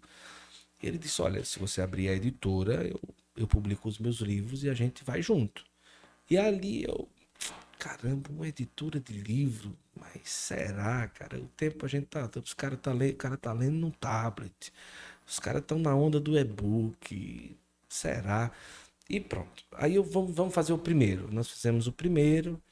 E graças a Deus, assim, é, hoje do Juazeiro, é, o Padre Gabriel é autor da editora, tem a Ana Lígia Lira, que já tem cinco livros, vai agora para o sexto, é, que é sobre um fenômeno de aparições de Nossa Senhora em Simbres, aqui em Pesqueira, em Pernambuco, que foi reconhecido esse mês pelo bispo de lá. Então vai Aparição ser. de Nossa Nossa Senhora em Senhora- Pesqueira. em Pesqueira, em Pesqueira é, é depois de... de- É, pertinho aqui. É pertinho, Depois 300 ali, é, é, é, 300 e poucos quilômetros. Inclusive o Padre Gabriel tá lá, tá assistindo de lá. Ele tá lá com, com a turma de, de romeiros e tal. Então tem ela, tem o Marcelo Ávila, que também é autor é, do primeiro livro dele, que é um livro sobre o Padre Miguel do Cajuru, de Minas. É, esse padre, dom de milagre, transformou água em vinho, é, também num casamento. É muito curiosa a história dele. Repetiu o primeiro milagre Não, de Jesus. É, pra você ver. Pena que eu não trouxe livro, mas depois eu vou mandar para vocês. Então, então nós lançamos esses três primeiros aí. E nós temos agora, vamos lançar um sobre Simples, e o padre vai lançar um sobre Frei Damião, e assim vai. Então, nós deu muito certo. Hoje do Juazeiro, nós enviamos livros para o Brasil e para o mundo. Essa semana a gente está com remessa para China, para Portugal, para Espanha, para o Japão. Pra China, Sim, Japão? sim, sim, sim. Do Juazeiro. Livro mando- físico. é, livro Nada físico. digital. Livro físico. Livro físico. Então, por exemplo, a distribuidora Loyola é uma distribuidora famosa no Brasil, em São- Paulo. Então, imagina, a editora em Juazeiro manda para a distribuidora Loyola, ela distribui, distribui para o Brasil todo. Nós temos um trabalho de venda online, atendimento. E graças a Deus, deu muito certo, muito certo. Hoje a gente manda livro para o Brasil inteiro, para o mundo inteiro. E o Padre Gabriel aí, cada dia mais, é, crescendo. E é uma grande bênção. Livro, ainda tá vivo. Tá e muito, e muito vivo. gosto, eu gosto Eu comprei livro que que, antes da quarentena eu não, não comprava. Posso comer isso aqui? Posso? É, é, Posso? É que eu tô numa restrição aí. que eu. Ó, mas De- depois que eu vi aquele bicho, na, aquela máscara na minha cara hoje, eu fiquei meio assim. Mas já sabe que queremos cuidar, ajudar a cuidar da saúde. Vamos fazer um reality show. quando você quiser. Um um reality show assim, mensal. Você tem muita vida Quantos pela quilos frente. eu vou emagrecer com o Diego e com o Tibério? Pronto. E aí voltando, voltando no Instagram. Ó aqui, tô E, emagrecendo. ó- e olha, e, e- e a gente sempre recomenda isso justamente aos nossos alunos. A primeira É, coisa que você faz, é. quando você fecha com personal, com nutricionista, É. vá no seu Instagram e fale para todo mundo. Por Verdade. quê? Porque você já cria a partir dali uma cobrança. Uhum. Não é só você por você. Quem tá junto contigo, familiar, amigo, vai É ficar acompanhando. Pra mim é de A cobrança. Eu nasci com 6 quilos. Pronto, aí já vem agora a desculpa. Eu nasci com 6 Olha aí, quilos. viu? Acaba que nasce com 6 quilos, tá promovido a vida inteira a ser gordo. Ah, deixa eu lhe provar uma coisa. 6 quilos, velho? Cê- Não, mas eu tô brincando. Eu, Mas eu, olha. eu emagreço. Você Eu- falou passa- agora, deixa ele dar o E sermão. você não vai passar fome, não. As Não, pessoas sei. imaginam que pra. Fedeu o peixe aqui, que é. Não. As pessoas imaginam que pra emagrecer, É. tem até um serviço de utilidade pública. Você precisa até é passar fome, é comprar coisa cara, é tomar remédio. É. É comer uma coisa só, é deixar de Não. comer, nunca mais comer. Não, não, não. E para meu trabalho é desmistificar isso. Vamos as lá. pessoas acreditam. Mas será um prazer acompanhar o Guto, porque você tem muita coisa ainda para dar esse mundo, meu amigo. É. Posso morrer agora não. Agora é. Nem morrer, nem ficar inválido, nem. Que o Não, pior não é não. morrer, não. É, O pro- eu- pior problema é as complicações dessas doenças. E foi horrível. Hernia de disco eu passei um mês sem andar e sem sentar. Quase inválido. Sem dirigir. Pois é. É, pro pessoal que, que acompanha seu trabalho, né, no, no, no podcast, acho que já, já devem ter visto que em alguns episódios realmente você fica quase mais deitado, Deitado. assim na cadeira. E eu tinha visto até fiquei pensando, Dói, do porquê. dor, velho. Dor pra caramba. Eu tava dizendo aqui, ó. O de Batista Lima eu saí dormente. É, é incapacitante a dor. A dor de quem Dormente. tem hernia Cara, de disco, inflamado. Terrível, terrível. né?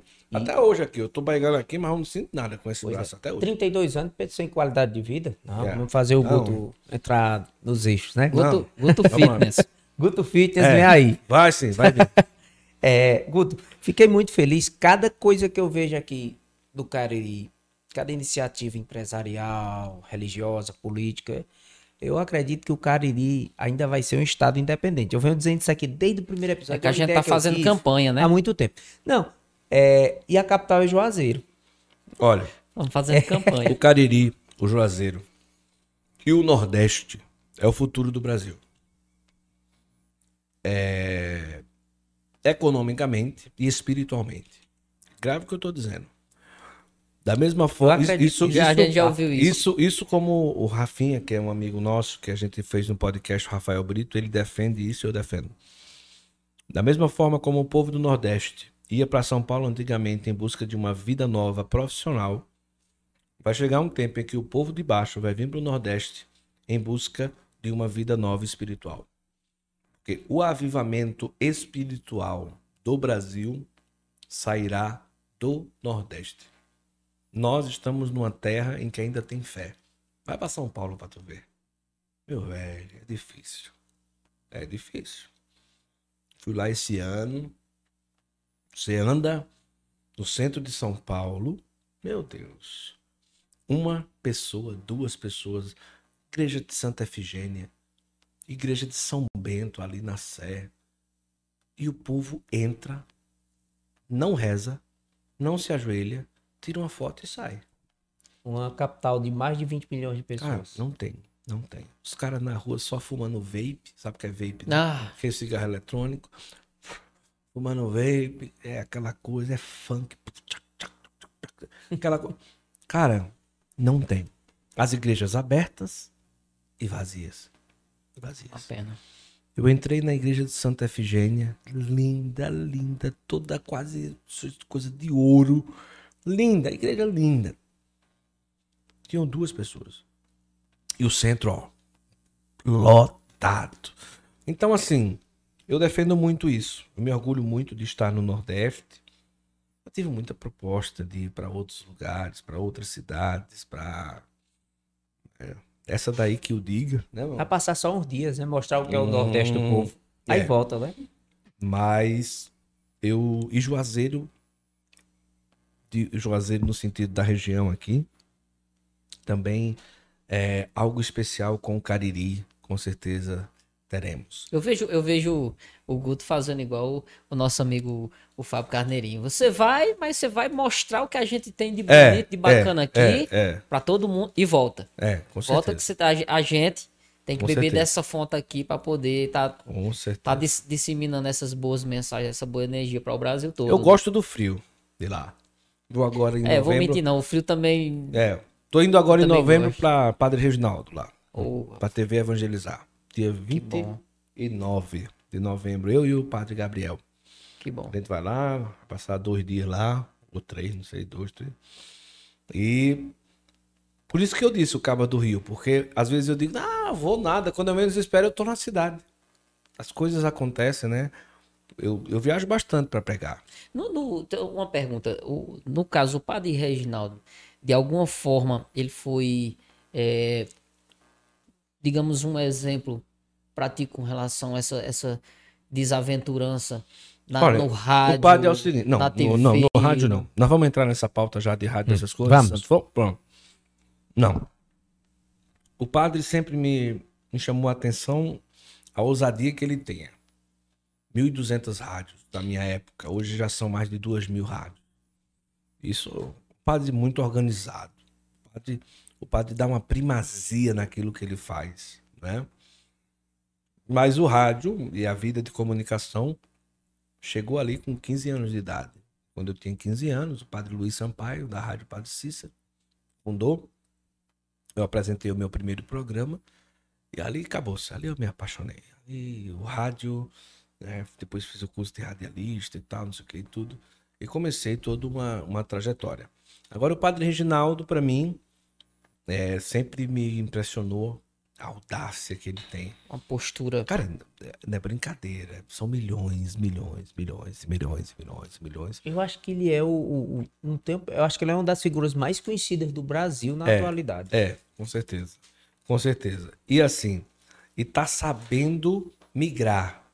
Tipo assim, rádio, internet, mas a gente vai falar sobre isso. Rádio, internet, TV, por isso É. que eu perguntei, que ele- a gente, eu me lembro muito bem ele começando no Sim. rádio, na TV Padre Cícero, Sim, foi uma época, tinha uma época que tinha o Padre Marcelo e tinha o Padre Reginaldo. Era, era. Mas aí parece que o Padre Reginaldo ou era um, um, um valor menor, ou De era graça, de graça. de graça, De de graça. graça. E o Padre Até Marcelo tinha um é. negócio, né? Aí não, não deu para renovar.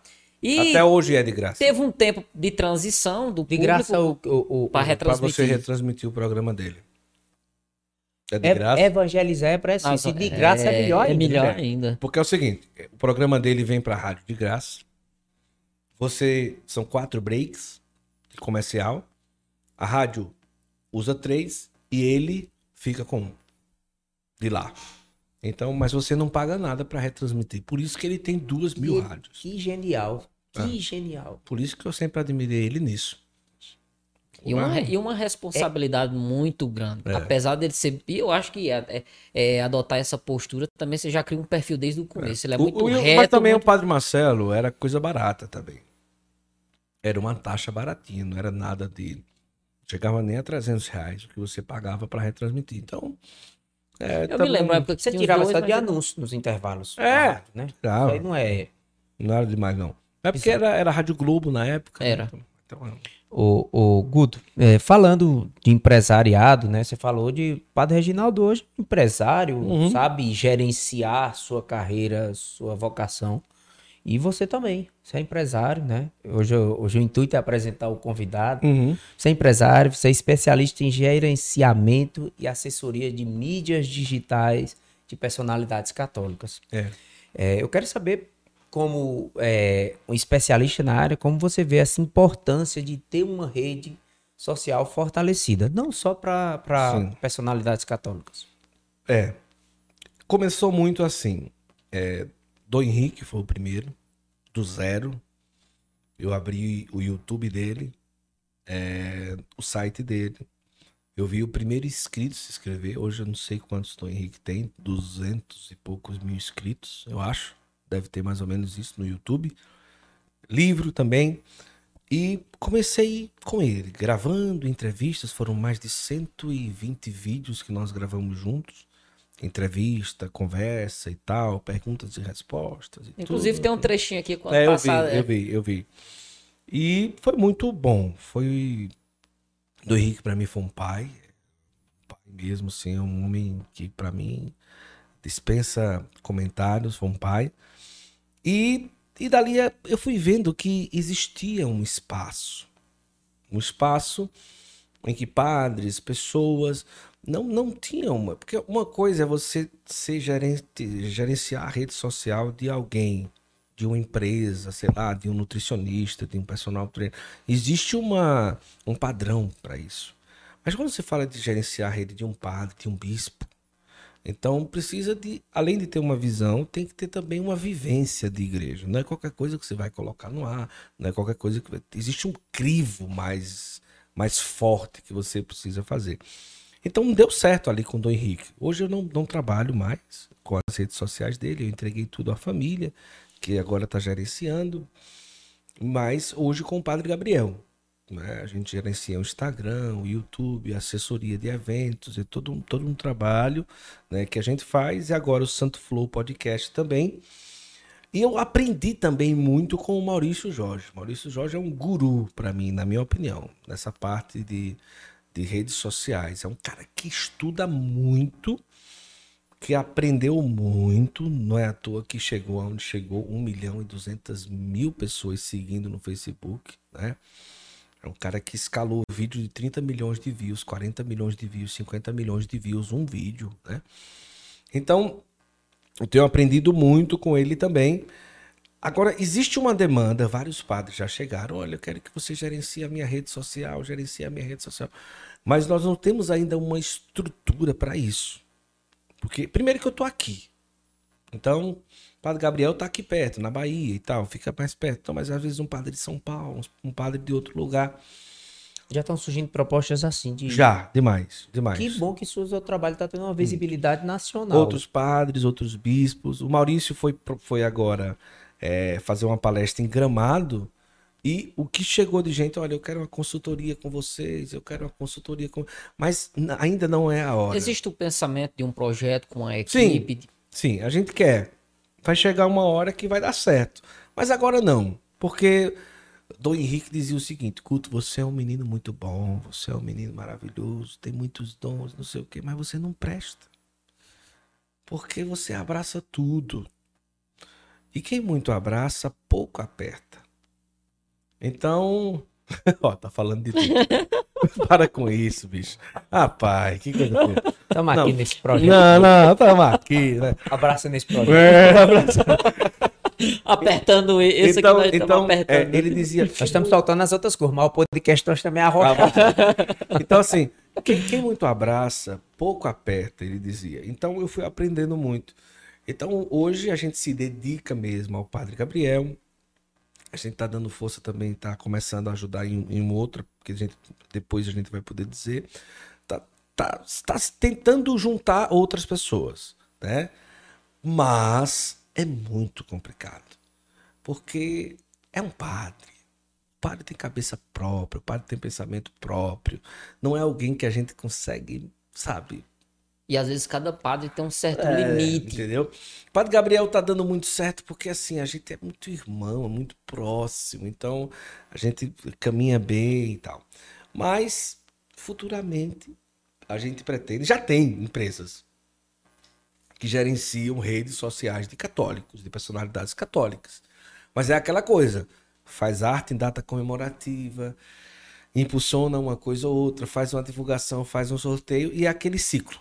né? É aquele ciclo. o trabalho né? é bem diferente é, é, é, te- faz aquele ciclo. Então, o que a gente fez com o Do Henrique, tem feito com o Padre Gabriel, é, é, uma, é uma somatória é, de coisas que a gente mesmo precisa ainda encontrar uma construção de um padrão para aplicar com o outro. É, e não adianta. A gente precisa criar uma didática, um padrão para poder aplicar. Não adianta a gente dizer, não, a gente vai fazer do mesmo jeito. Não, porque tem que ter uma cartilha para isso. Não adianta eu querer me aventurar Isso aí já chegou padre, já com 40 mil, com 30 mil, com 50 mil. Olha, vamos, vamos ver, vamos ver como é que a gente faz para vocês cuidarem, como é que funciona com o padre e tal. Mas agora não, vai chegar a hora. Vamos montar uma equipe show para distribuir esses trabalhos, porque hoje o trabalho seu, você tem um trabalho E, não enorme. é, e tem um, você encontra um ou outro padre, né, que tem uma, não só padre Fábio de Melo, né, padre Marcelo, mas tem outros padres também que Padre se Paulo destacam. Ricardo. Padre Sim, Paulo que Ricardo, se rapaz, olha, destacam. olha, o Padre Paulo Ricardo é impressionante. O Padre Paulo Ricardo tem 10 pessoas trabalhando com ele. Nossa. 10. Só gerenciando Tudo. o trabalho Tudo. assim. É impressionante. Então, assim, 10 eu acho que no mínimo. É. Um aqui, outro ali. Não é tudo, na casa, não é tudo onde ele mora. O design dele eu não posso dizer, porque eles pedem pra... O design deles mora em um estado. O outro que cuida na programação em outro estado. O outro em outro Pega estado. na nata outro- de cada isso, lugar. Isso. Olha, você é exclusivo agora. Tanto é que eles não podem nem dizer que Exclusivo, trabalham com ele. é. Por isso que eu não digo. Eu conheço os três, uns três dessa equipe, mas eles pedem muito. Olha, não diga que eu trabalho com O ele. pessoal não tem noção do trabalho que, que dá e o trabalho que é. Eu tava vendo essa semana uma, uma entrevista, tava assistindo o Flow, Uhum. e você não acha que é daquela forma. É. O Flow hoje tem 40 pessoas É, não trabalhando, registradas por- porque é trabalhando. tipo terceirizado. Mas são 40 É, pessoas, 40 Podcast funcionários tem, trabalhando. Tem um ali, né? Um Tem, uma, tá- tem um ali também, né? Tem dois bonequinhos aqui. É. Então pode, pode até não parecer, mas cada arte que você vê é um trabalho. É, é. É um trabalho. Cada corte que você vê tem o tempo certo, tem o jeito certo, tem a cor, tem a luz, tem a fotografia. Não é É fácil. tudo, não é fácil. E trabalhar principalmente com engajamento, como é o que, que você faz. Tem dia que, ó, ó, hoje tem que ter um Reels sobre tal Isso, coisa. isso. Ó, amanhã tem que fa- vamos aproveitar aquele vídeo, aquele tema daquele dia, vamos fazer uma postagem. Sim, fa- sim. E se você não tiver bem para fazer isso também, eu conheço pessoas que não, não estão abertas à rede É, social. é, Acha que ainda vai dar certo sem fazer isso. É. Mas infelizmente não. Tem que estar aberta a isso e, e fazer o trabalho. Porque se você não fizer mais uma vez, alguém vem Com e faz no seu lugar. Ó, interessante, viu, Guto? Rapaz, parece que você recebe dessa live aqui, dessa, desse podcast hoje, com um bocado de solução, viu? Ó, Ana Paula Mascarenhas está assim, Guto, vamos conversar sobre essa coluna, sobre a hernia cervical. Hum. Você está em tratamento? Aí tá já querendo, eu acho que você contacte. Bora, bora. Pede pra ela falar lá no direct do. Instagram. Do direct do. Instagram. Pronto, tô preocupado com sua saúde, conversar. Ah, não, sua qualidade também, de vida. Eu também tô, porque é Imagina eu, né? chato. Caramba, é chato pra caramba. É, é não, e eu, e eu imagino, porque assim, é, um papo, você tá conversando com uma pessoa e tá conhecendo ela, eu não sei se é o caso de todos os teus convidados, Uhum. né? Mas no nosso caso, por exemplo, que alguns a gente conhece aqui na Sim, hora sim. E, e tem esse, esse bem-estar, essa coisa boa, Sim. justamente por estar conhecendo uma pessoa boa. E você não consegue pensar na conversa, porque tá doendo. Dói pra caramba. E você mexe pra que dói, você se ajeita pra que É, dói, você não sem- acha um, você não dúvida, acha um cara. canto. Mas nós vamos se cuidar, não. Tem que... Vai.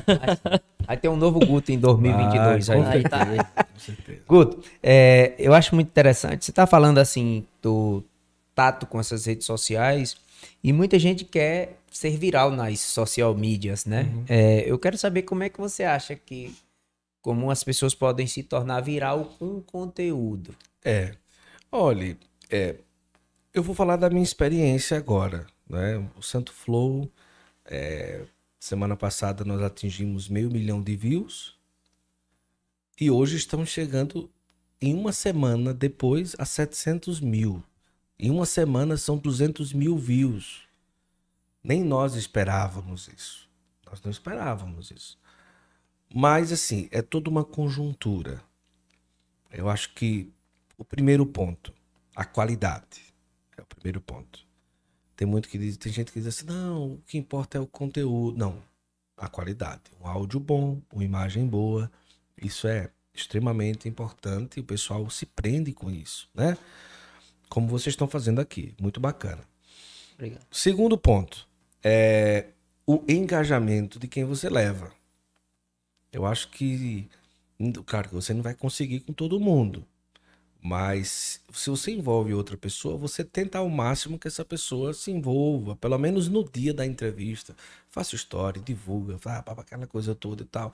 Na hora, como vocês estão vendo aqui, né? A gente tá ao vivo no, no Santo Flow também, né? Jogando para o, o de Mostra, vocês. mostra nessa, mostra nessa É? daqui. Ó, tá aqui. Não, acho que não vai dar. Não, mas só pra, pra ver. pra- tá- a nossa entrevista tá pequenininho aqui. Podcast Cariri, ó. Tô até bonito aqui. então, assim. é, quem, quem leva ajuda pra caramba. Agora, assim. O, o viral em si, e o Maurício me ensinou muito isso, é a perseverança.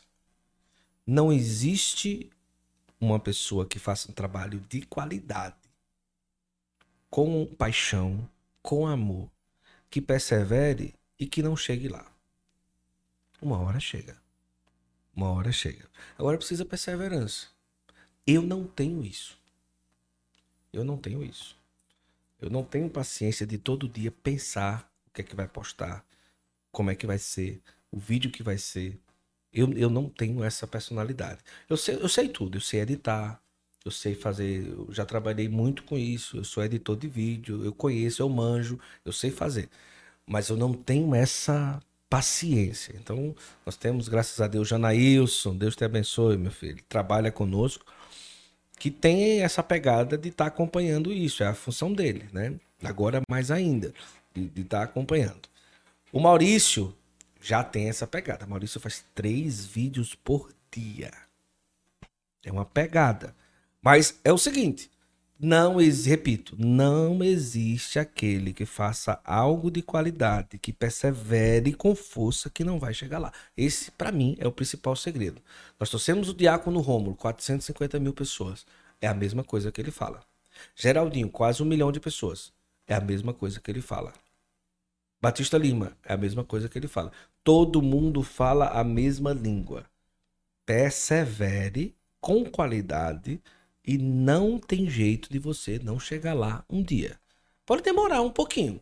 Agora, para encurtar isso, envolva pessoas que pode dar um pouco mais de visualização, né? Vamos tentar pelo menos uma vez no mês aí bombar com o cara para destruir mesmo, para chegar com tudo e tal. Isso influencia pra caramba. Foi para mim foi uma o que mais. Agora sim, se for para arredondar, o principal é isso. Perseverança, não parar e pá, pá, pá, pá, pá. Uma hora chega. Tem um livro do, do proprietário da Jovem Pan, o Tutinha, que ele fala o seguinte, é o seguinte, ninguém faz sucesso sozinho. Uhum. É o título do livro. Sim, sim. Reflete muito bem isso que você tá falando. E essa semana eu tava vendo, inclusive, uma live de um rapaz que faz gestão de YouTube. E ele falava a mesma coisa. Mesma coisa. É um vídeo todo dia, a plataforma gosta de consistência, de rotina. Ela quer, ela quer, ela quer que você mostre que você tá aqui para passar É conteúdo. isso mesmo. É e isso tem mesmo. pessoas que levam um mês, mas tem pessoas que levam seis meses, levam Isso. um ano, levam dois anos. O Flow passou dois anos sem monetizar, até pelo, pelo conteúdo deles, mas passaram dois anos ali meio, meio para o, pra o lado. Depois de quase dois anos veio a pandemia que fortaleceu isso, todo mundo em casa, todo mundo atrás de conteúdo, e veio uma entrevista e a partir daquela para frente, pronto, bum. Nós é quem esperávamos, é hoje. nós esperávamos monetizar em pelo menos seis meses. Nós esperávamos, era a nossa meta. Com seis meses o canal ativar para monetizar. O canal monetizou em quatro dias. Que. Quatro dias. Agora, não, não, não é outra coisa. A gente acompanhou desde o começo. É porque assim, Curtiu. Sabe por quê? É porque assim, é você ser despretensioso. Fazer com o coração leve. Porque quando o cara já chega afobado, eita, bicho, tem que monetizar, tem que pagar as contas, tem que não sei o que. Você tem que entender. Você vai, começar um projeto, você já vai se preparando pra peia. Você já vai se preparando ali que você vai sofrer, que vai ser difícil. É o que eu dizia a Maurício. Ó, Maurício, olha, seis meses monetizar, a gente tem que se preparar. É, A gente se reuniu, não foi? Olha, os primeiros 12 convidados, a gente vai ter que se virar de algum jeito. Eu disse a ele, os primeiros 12 convidados, a gente tem que se virar. Ou seja, despretensioso. Vamos fazer. Agora sim, vamos fazer com qualidade, vamos fazer com amor. Eu acho que isso é. Porque assim, se for para viralizar com qualquer coisa que chama atenção, vai viralizar. Mas aí tem toda uma questão de ética, tem toda uma questão de construção de personalidade, daquilo que Você você vai a fazer. identidade do seu é, então, então, assim, dá certo para algumas pessoas, né? E dá certo para alguns nichos, para algum caminho e tal. Mas no nosso caso, a gente, além de ser um nicho católico, religioso, ainda mais não era para polemizar. Não era para polemizar. Só que assim, as- se você vê nossas thumbs, tem um pouco de pimenta, mas é uma pimenta com juízo, né? Mas eu acho que é esse mais ou menos o. o- E, o eu, e na minha opinião, você acertou muito nos convidados, principalmente. Em todos, em Uhum. Sim, todos. sim. Tem alguns que a gente não conhece especificamente pelo nome, mas quando você começa ali o bate-papo, às vezes pelo, pelo bom humor, Uhum. e você vê um padre falando algo, algo como o padre Gabriel mesmo. Rapaz, eu nunca tinha escutado. O Uhum. padre chegar e dizer assim tão abertamente. Às vezes eu começo a missa, ah, doido pra ir embora. Sim. Aí eu não, eu não vou lembrar exatamente agora o nome Olha do... como eu tava com dor aí, ó. Eu tava segurando a cabeça porque eu não tava aguentando. Rapaz. Olha aí. Tá, mudar a câmera pessoal. Caramba, eu tava com. Ó, pronto aí. Ó, eu, tá- eu tô assim, ó. Mas é por conta da posição. A cadeira lá era horrível. Pra sentar, pra quem tem hérnia de disco. Só Deus sabe como é que eu tava aí. Mas, tá vendo? Às vezes, a postura, a postura, mas é porque o negócio tava feio mesmo. Já tava- vai melhorar, vai melhorar. Ah, tem não, tem boa lá, gente Vou aí. até parar de comer amendoim aqui. É, Não, brincadeira. Só mais. Olha, cara, é. A conversa quando é boa passa. Sabe quanto tempo a gente já tá conversando aqui? Ah, Uma hora e trinta minutos. Olha aí, que maravilha. É, e era uma coisa que eu ia falar. Vocês vão perceber isso e já percebem. Sempre a gente termina um podcast dizendo um foi melhor do que o outro, um foi melhor. Mas não é. É, é no sentido de que é melhor porque a gente faz com amor. Sabe? E pra mim o podcast ele apresenta algo muito legal. Todo mundo tem algo precioso para passar. Você resumiu tudo. Entendeu? Depende do ponto de vista de quem vê. Né? E a gente, quando vai entrevistar alguém, eu vou derramado com o coração aberto para tirar daquela pessoa ali o que ela tem de melhor para minha vida, para me ajudar. Pode ser quem for. Pode ser quem for. Então, assim, pode ser muito famoso, pode não ser famoso, pode ser o que for. Se você joga paixão e amor naquilo que você está fazendo, isso vai brilhar. Isso vai brilhar. A gente chegou aqui, vocês estavam terminando de ajeitar, mas eu tenho certeza que vocês trabalharam o dia inteiro. Não é não? Acho que vocês, você na academia, você no consultório, o dia inteiro. Então, assim, da e mesma entra um forma... aluno e outro e não assistir um, um cortezinho Montando de vídeo. É, pra poder entendeu? olhar e rapaz, isso aqui é interessante. Eu Entendeu? vou tocar É nisso isso, aqui, cara, vou olhar é isso isso. aqui. Então- Tem, tem que ser. Para mim, o segredo do viral é esse. É você fazer. E se não viralizar, mas você se sentir feliz com aquilo, pronto. É, É, não ter tá- relevância. Pô, cara, não, tá ali, tá vendo? Você já tem, olha aí, acabou, já veio o Fábio, já veio gente muito Já importante. é pagamento aqui. suficiente. Cara, peraí. A gente, a gente coloca muito isso como base. Eu- mais uma vez eu, eu repito, quando era que eu ia ter uma oportunidade de estar conversando contigo fora dessa Isso, ocasião isso, aqui. isso, isso, então, isso, é verdade. independente Nada do paga, que a gente. nada, paga, nada paga. Justamente. nada paga. E cada Certo, pessoa que não. vem aqui, eu aprendo, eu aprendo demais. É. A gente tem uma coisa em comum que é a, a vontade de aprender. Isso. A gente já pensou muito se pudesse saber de tudo. Sim, sim. Porque a ânsia por aprender, por saber mais, por conhecer coisas novas é muito É, grande certeza. na gente. E, por exemplo, a gente teve, a gente traz pessoas, professores que contam histórias. O Berto Cabral veio aqui conversando, ele conta uma história Ele é maravilhoso. E Ele é tanto ele como outros, né? História da escravidão no Cariri e outras Sim, coisas que a gente traz temáticas. Eu fico aqui só assim. Uhum. E a pessoa conta uma história de rapaz, uma aula particular. E hoje, e hoje, Sensacional. Diego, e hoje, Diego, nessas histórias, assim, o intuito do podcast de hoje era justamente trazer o Guto que as pessoas não Sim, conhecem sim, ou que veem só no Santo Flow, mas Sim, não sim. conheciam a pessoa, o marido, né? É, é o fundador de Sim, editora, né? Enfim. E, mas agora eu quero, nessa parte final do podcast Cariri, eu quero saber um pouco mais do Santo Flow Podcast, né? Que talvez você tenha oportunidade para falar agora Sim. para os teus é, as pessoas que te assistem lá, como foi que surgiu essa ideia do Santo Sim. Flow Podcast? Graças a Deus eu tenho poucos vícios, mas um que eu tenho é entrevista. Então, se você me perguntar nos últimos 15 anos da minha vida, o que é que eu assisto numa tela de televisão e celular é entrevista. Eu sou viciado em entrevista. De todas as entrevistas brasileiras, americanas, eu sei dessa turma, já escutei todo mundo. Todo mundo. E até hoje escuto. Podcast. Porque hoje os podcasts, cara. hum, é Vamos lá, vamos pra frente. É porque é, nem todos a gente consegue mesmo assim, tá? Mas, é, mas tem uns que são muito bons, né? E- esse é o primeiro ponto. Eu sou viciado em entrevista.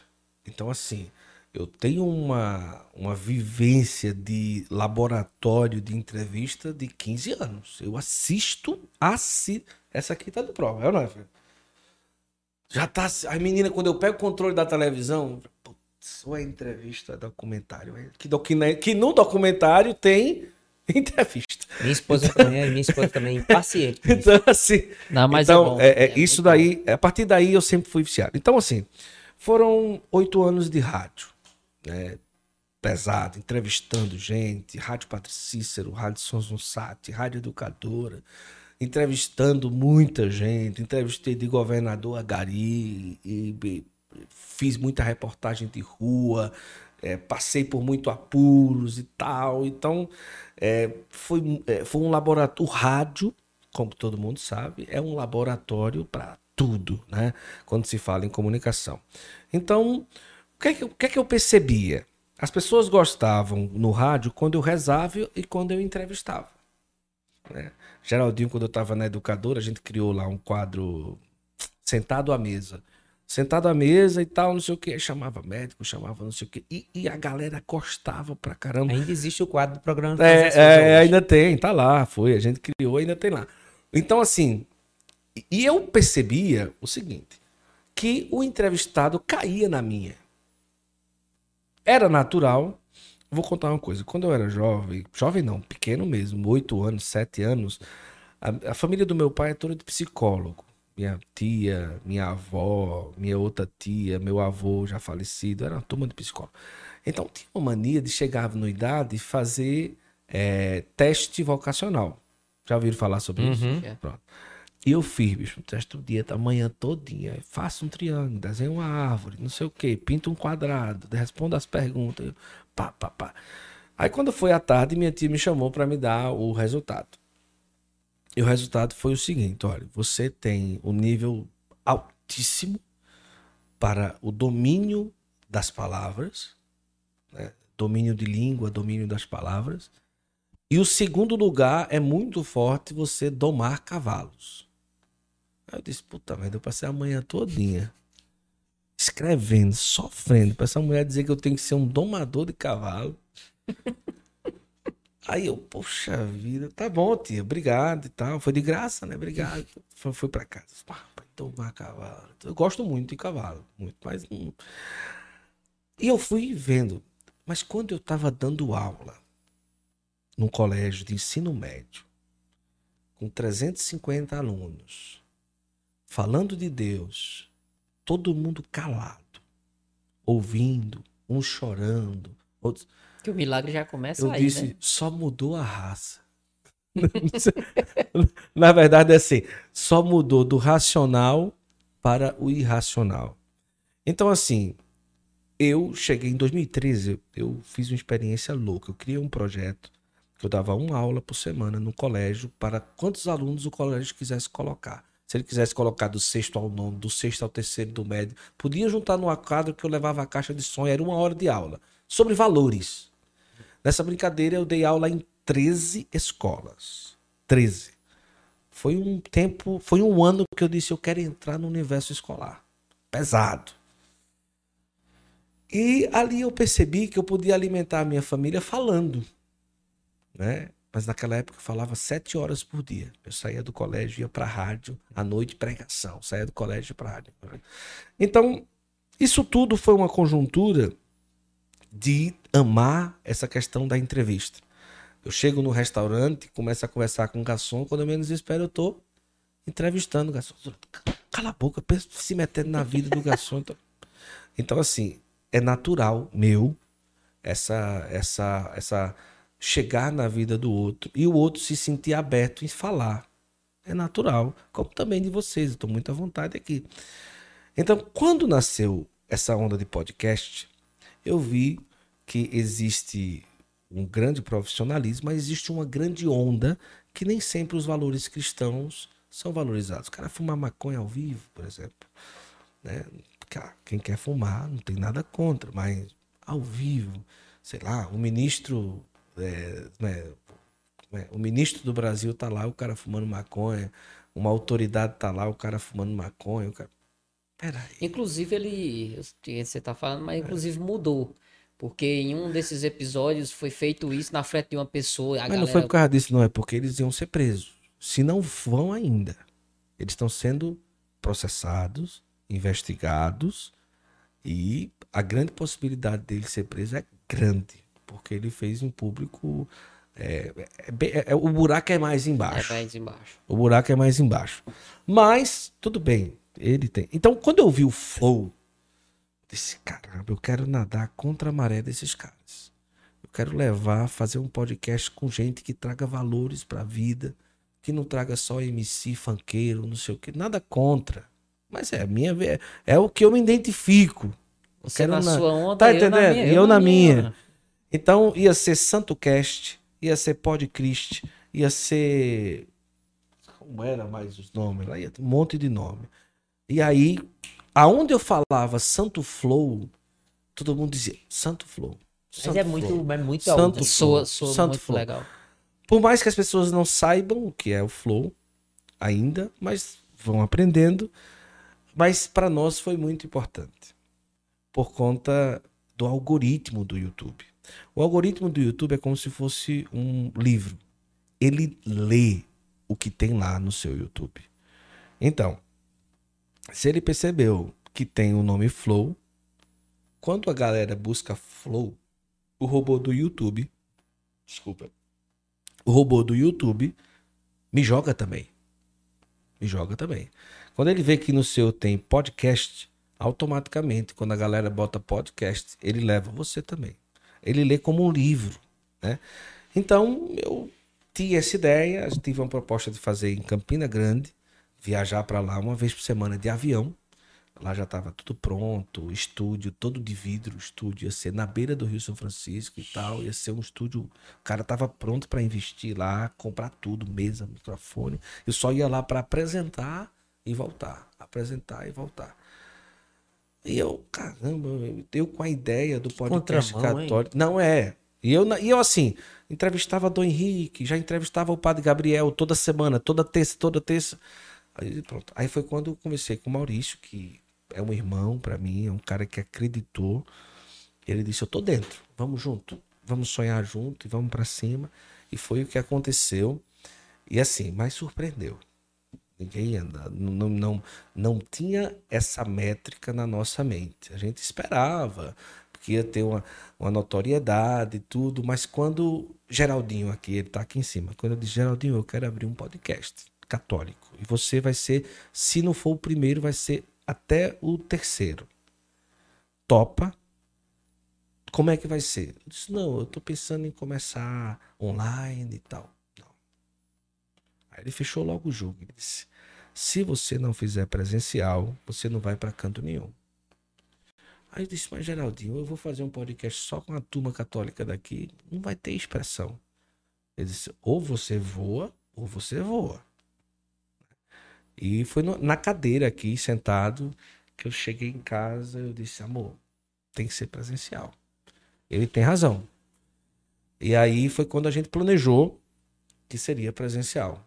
Uma, Uma... dica dessa de Geraldinho, é, que é o foi, campeão cara, aqui, cara, o campeão, é o campeão sim, do sim, YouTube. Sim, e a gente fala assim porque é, é um o presencial ele traz um investimento altíssimo. altíssimo. Altíssimo. E até uma pergunta que eu, que eu queria muito te fazer, se toda aquela estrutura do Santo Flow foi montada para o Santo Flow. Para o Santo Flow. Para o Santo Flow. A, a, o escritório, o estúdio, ele funciona para o Santo Flow. É, é um, é, exclusivo para isso e também eu uso lá para algumas coisas que eu faço. Eu tenho um escritório em casa da editora, um escritório que a gente montou, mas lá a gente usa nessa área do Santo Flow e o Maurício também para a empresa dele, para as coisas dele e tal. Então a gente foi montado para essas duas coisas. Mas o estúdio, a parte que vocês veem na TV, no, no, no coisa, foi montado para o podcast Santo Flow. O meu irmão que está terminando a arquitetura fez todo o processo lá e a gente foi indo para cima e tal e, e, foi montado, mas presencial. Então o Padre Gabriel foi o primeiro, depois a gente, o segundo foi o Padre Patrick, que foi a primeira passagem de avião que a gente comprou para o podcast, 20 horas para chegar em Juazeiro. Ele mora no Pará. 20 Muito horas para chegar. 20 horas para chegar de avião. Ele veio, passou 10 horas de conexão em Minas Gerais. Nossa. Fez o podcast e voltou no outro dia mais 20 horas para voltar. Mas veio. Agradeço muito ao Padre Patrick. Agora bombou 3 milhões, 4. Deve estar em 4 lá, milhões, eu não sei. E depois os outros. Padre Rony, aí Geraldinho, aí depois o Diácono Rômulo e tal. O de Padre Rony foi sensacional foi muito também. Bom. Cara. Mas assim, é, a gente já entrou sabendo que pelo menos os primeiros 12 convidados a gente tinha que dar um jeito. Dar um jeito. Então a gente já entrou sabendo, ó, a pancada é essa. Mas depois dos primeiros 12, a gente tem certeza que o canal pode começar a chegar perto de monetizar. Até porque, Guto, eu acredito que quando você começa a fazer um trabalho e dar consistência nele, passa até confiança para as pessoas sim. irem lá. O sim. convite, eu não vou dizer isso. que fica mais fácil. É. O convite. Até porque a gente leva muito não. Mas a pessoa, mas a pessoa tem um. Eu também levo muito. Mas não. a pessoa tem um olhar, um olhar mais carinhoso quando ela vê um trabalho sendo feito. Uhum. É. Né? Todo mundo, todo mundo tem que ter seu começo. Tem, óbvio. Tem. Mas eu acho que ele é mais difícil porque você primeiro tem Sim. que trabalhar para você ter diga, um portfólio. Para quando você convida alguém, todo mundo vai dar uma olhadinha. É, vai lá vai, dar uma olhadinha, diz, ah, trabalho bacana. Ah, foi fulano, foi que, que, que show. Eu vou. É. Outra, como também pode, pode não gostar. Mas eu acho que a parte mais difícil e essencial do que vocês fizeram, e realmente vocês já começaram voando, é. foi justamente tanto o investimento na qualidade de imagem, sim. de som, a beleza do, do, do, que é mostrado. Sim, sim. Que tem do outro lado ali, não, não importa sim, tanto o pessoal, mas o que é aqui é o que seduz, é o que faz a pessoa ficar até o final do vídeo. E os primeiros convidados, realmente, eu acho que é, é arrastam né? É, era, era uma preocupação. Portas, né? Os primeiros cinco, a gente chegar com peso. Era, era, era uma preocupação. é uma identidade logo. É, de... tá, vamos chegar. E, e, assim, ajudou um pouco, porque as pessoas já é, me conheciam um pouco por entrevistar padres e bispos. Então, quando um padre dizia, olha, vem, é o Guto que vai. Então, assim, eles já não vinham com medo. Porque você sabe, o cara para derrubar um padre numa entrevista é dois palitos, né? Então, assim, gerava um pouco de, de abertura nesse sentido. Né? O padre Gabriel abraçou a causa, como, é, como eu falei, ele é um irmão para nós. Então, ele abraçou a causa e depois dele a gente foi andando. Ele tem um engajamento fortíssimo nas redes sociais. E é, é bom você falar nisso, porque tem muita gente que tem medo de ir pro podcast. O que é uma pena. É. Mas se criou a lenda do corte, onde já sugeriram pra Vai gente, me levar para viralizar as minhas custas. Justamente. Ou é. vai me colocar em uma situação constrangedora. Uhum. Já ligaram para mim, né? Olha, eu, eu, acompanho o podcast de vocês. Acho legal, cara, ele tava precisando, mas eu tenho uma sugestão. Eu digo, opa, tô, tô à vontade. tava tomando um café. Tô à vontade, pode, pode falar. Ó, porque vocês não levam um padre e um ateu. Uhum. Aí vocês colocam perguntas diferentes para os dois e trazem um conf... programa da tarde. E trazem um confronto. Isso é Márcia, é Márcia Goldschmidt, é, né? Não dá, não eu digo, não, acho que vai dar via visualização, mas vai constranger, né, pessoal? Vai constranger. Aí essa pessoa quando provavelmente quando eu procurar um amigo, um conhecido, isso aí é. é furada. E a onda de ser presencial é, foi um primordial, porque a trajetória da pessoa vir ao, ao Cariri para fazer o podcast ao vivo traz um engajamento muito forte. Tô saindo, tô no aeroporto, tô indo. Ainda vem conhecer o Patricista. Tal, não sei o quê. Isso é, vem conhecer. Então, tudo isso é, gera um engajamento muito forte. Eu acho que nessa linha de podcast, a condução presencial, o ao vivo eu já não defendo tanto, porque eu já fiz dois aí que o pessoal pensou que é ao vivo e não era ao vivo. Né? O do Diácono Rômulo, por exemplo, não era ao vivo e todo mundo até hoje pensa que é ao vivo. Né? Então, é, às vezes não dá a agenda da pessoa, né? A pessoa tem que fazer gravado e faz ali uma estreia, como se fosse ao vivo, e dá tudo certo. Mas é, essa vinda da pessoa. Então, hoje, graças a Deus, o podcast ele já paga as passagens dos, dos convidados. Que bom, isso, cara, isso, isso, isso para nós é uma, é uma grande graça, uma grande bênção. né? O Maurício que está aí, a gente pode é, agradecer muito a Deus com isso. É, é um canal que monetizou, a gente está aí, não ganha muito em monetização ainda, mas é, é um podcast que hoje se paga. Né? Pelo menos a gente não precisa estar nesse sentido de estar. É, Ai meu Deus do céu, tem que pagar isso. Pagar... Era, Não, era pera- que eu- isso, até o que eu ia isso, é. perguntar, se tem alguém que ajuda vocês com Não, é, nós temos dois hospedagem. patrocinadores. Nós temos dois patrocinadores de dinheiro, mas é muito pouco, 500 reais cada um, gera mil reais. É, a gente deixou para pedir patrocínio depois dos primeiros dois, três podcasts, porque a gente consegue dizer, olha, a gente tem 100 mil views, Tem um portfólio. a gente tem É, 150 é mil views, isso, né? né? Porque senão a gente ia ter que pedir 100 reais, 150, 120. Né? Não, vamos segurar. Deu certo, tá chegando mais duas empresas que vai completar. Eu falo valores aqui porque para mim, olha, não tem, não tem segredo para, não tem, olha, eu, vocês, vocês estão vendo, eu sou muito tranquilo em relação a isso. Mas eu falo com abertura, porque às vezes, ah, Guto tá bombando, tá ganhando dinheiro. Não, não, não estamos. Nós estamos hoje, que para mim é uma grande conquista empatar.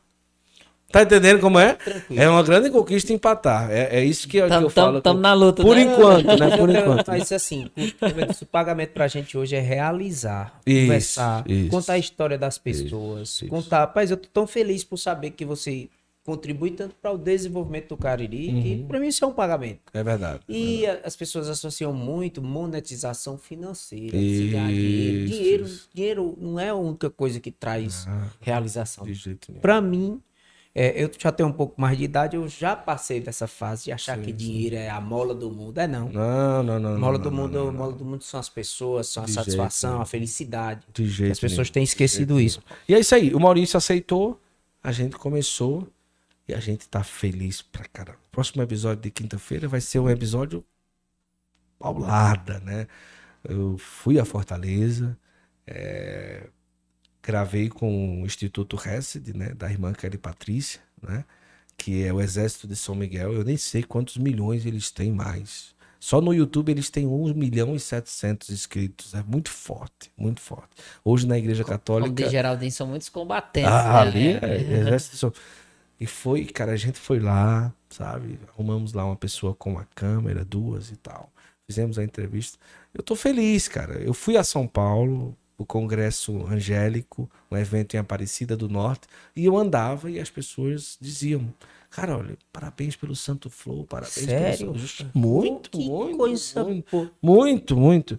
É, no Cariri, eu acho que são pouquíssimas as pessoas que sabem que existe, mas fora.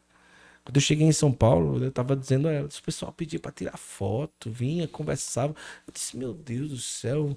Mas eu- aí depois, quando eu cheguei, que o menino que trabalha com a gente disse, Guto, chegamos a meio milhão de views. Eu disse, caramba, é, é alguma coisa já. A coisa mudou. É alguma coisa, né? E, e- e- e depois de uma semana a gente tá beirando um milhão de views, né? 700 mil views. Mas tudo isso, assim, é, para a glória de Deus, eu fico feliz porque eu tenho certeza que tudo que sai nessas duas horas, duas horas e meia de entrevista, acrescenta na vida humana, social, espiritual de quem assiste. E não tem maconha. Não tem- Além dos números, tem essa parte que E ninguém da- bebo, sem roupa, É, sem nem camisa, bebo, nem pulando em sem cima da roupa, mesa. nem cara. dançando o passinho, nem dando sarrada. Isso aqui é o melhor de tudo. o bom, eu fico feliz, assim, porque a monetização e o incentivo do, do, dos empresários, das pessoas, Sim. eles favorecem com que você melhore ainda mais a qualidade do seu demais, trabalho. Demais. Né? Demais. É, a gente pensa muito nisso, na, nessa questão. A gente tem lugares para visitar, a gente Sim. tem pessoas para conhecer, Sim. que só dá presencialmente lá. Sim. Pessoas que são importantíssimas para o Cariri. Mas vamos. só dá lá. Vamos. Porque tem, inclusive, contexto histórico vamos. que só uma boa imagem pode. E, e eu, eu fico muito feliz por isso, porque eu tenho certeza que você já tem qualidade, você vai dar um salto maior ainda a Sim. partir disso. Quem gosta, faz assim. Sim. O retorno... Frei Gilson prometeu vir próximo ano. Eita, pô. Vai bombar. É, mas eu também tô rezando para dar certo, né? Ele prometeu vir ao Juazeiro, com o Padre Gabriel, ele prometeu ao Padre Gabriel. Vamos rezar para dar certo. Quem faz esses contatos para ti? Eu, ah, os amigos? Sou eu. Sou eu. Porque, é como eu disse, é, a presença junto com, com o Dom Henrique, com isso ajudou um pouco, né? Porque, é, querendo ou não, já tinha uma visibilidade. O canal de Dom Henrique era um canal de, sei lá, um, média de 10 milhões de views. Já era um canal que eu aparecia. E até hoje apareço, né? Depois que ele faleceu, é que o pessoal buscou muito, com muita força e tal. E aí eu tava até mais magro, tá vendo? Ó, muito abatido, sofrido, casamento é difícil. casamento é eu não vi mais não. a minha pergunta, a minha pergunta é justamente em cima disso. É, primeiro, quais as dificuldades de ser âncora de um podcast que está uhum. em ascensão? as dificuldades nós já sabemos algumas, você falou. Sim. E tem que viajar, tem que estar tá contactando sim, as pessoas, sim. tem o desgaste familiar, porque envolve tempo. Qual, qual, outros, qual outras dificuldades você pode elencar pra gente? Eu, tenho, eu tenho dificuldade de constância. Eu, eu, eu, a minha personalidade, ela é difícil pra, tipo assim, sabe aquele ciclo de toda semana? Eu disse a ela, olha, para mim podcast vai ser difícil porque eu tenho essa dificuldade de Tipo assim, eu tenho uma coisa fixa toda semana. Tem gente que tem facilidade, eu não tenho.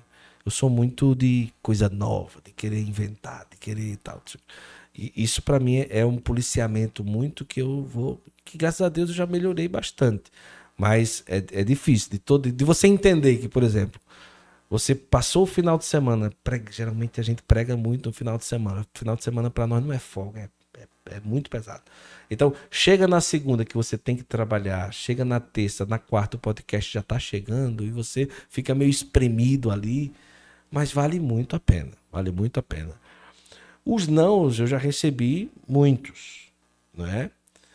Mas é muito tranquilo para mim, é muito tranquilo. Até mesmo porque, tá, o cara ligar, Padre Krishna Shankar, Padre Krishna Shankar, ó, tal, não sei o que, vem aqui pro Juazeiro. O cara dizia, não, não, realmente, cara vem pro Juazeiro para poder fazer um podcast e tal. Mas, mas ele disse não, mas prometeu pro próximo ano. Tá, beleza. Mas tem outros que dizem mesmo, por exemplo, esses dias conversando com Miriam Rios. Né, Miriam Rios, tá. Miriam Rios, olha, podcast, vou, tá feito, tal, não sei o que. Só falta a gente marcar a data, ela vem no podcast. Beleza. Mas é, é muito difícil porque a gente escuta muito não. Muito, muito, muito. São não, não, não, não, não, não dá, tá difícil. Os cantores mais né, e tal.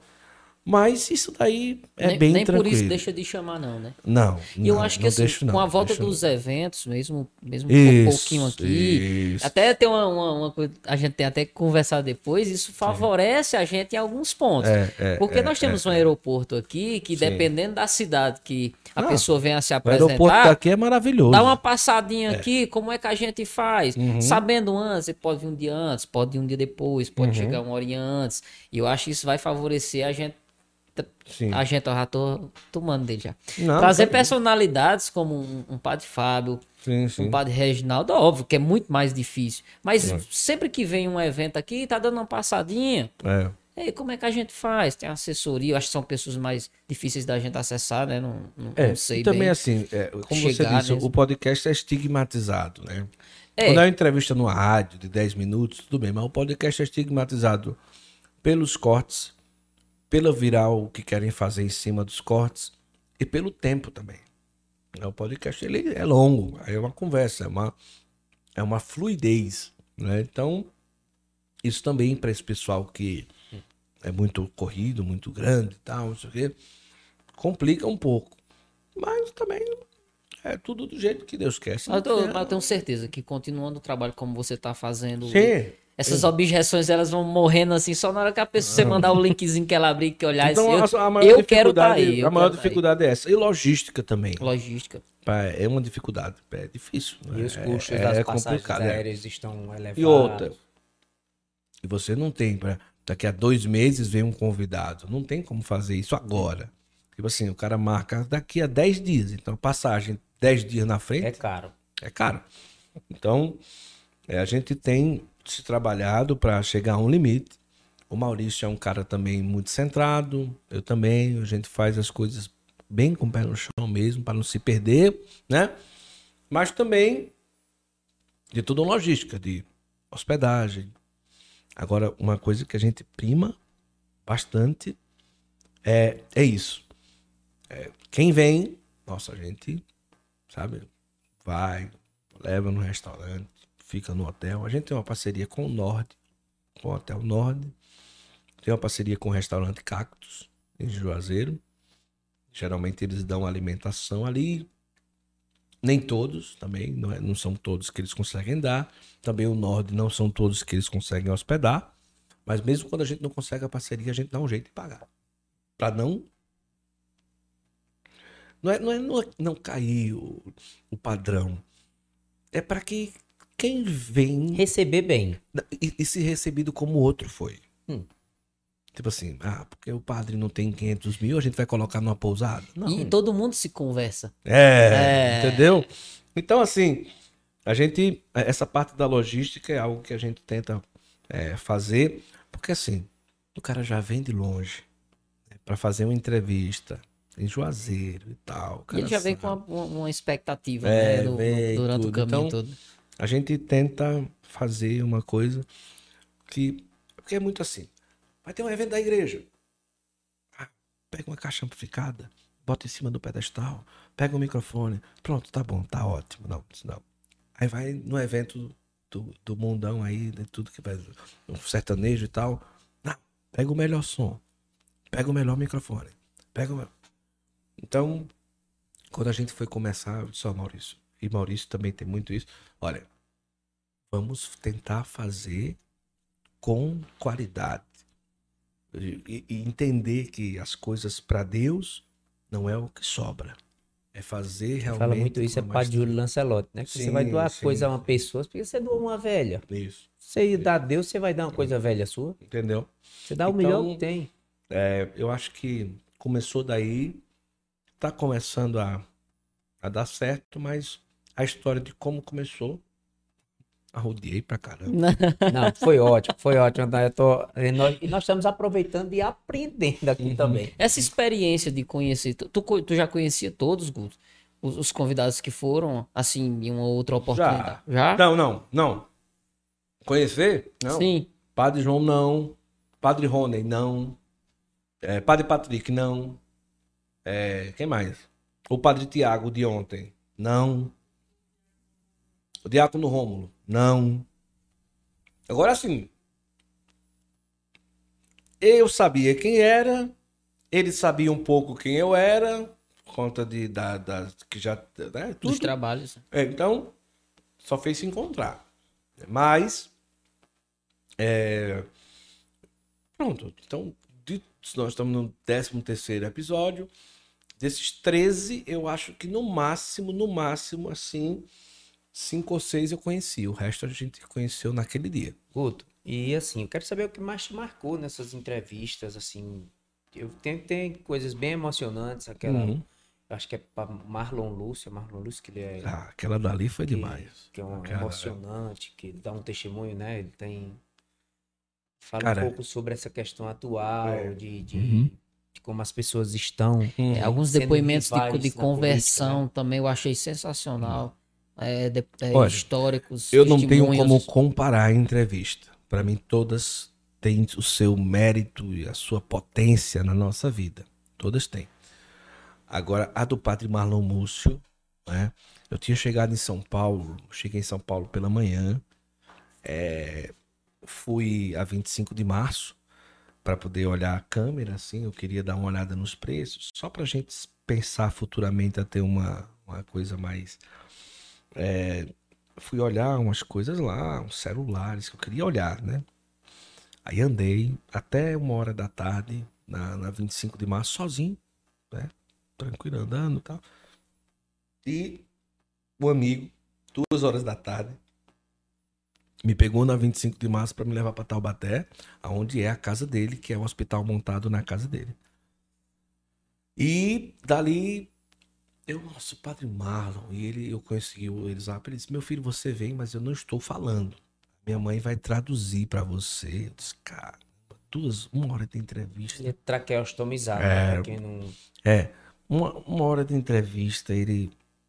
Rapaz, olha, nossa mãe do céu, quando eu cheguei lá, tinha um banquete na, na mesa que a mãe dele preparou de comida mineira.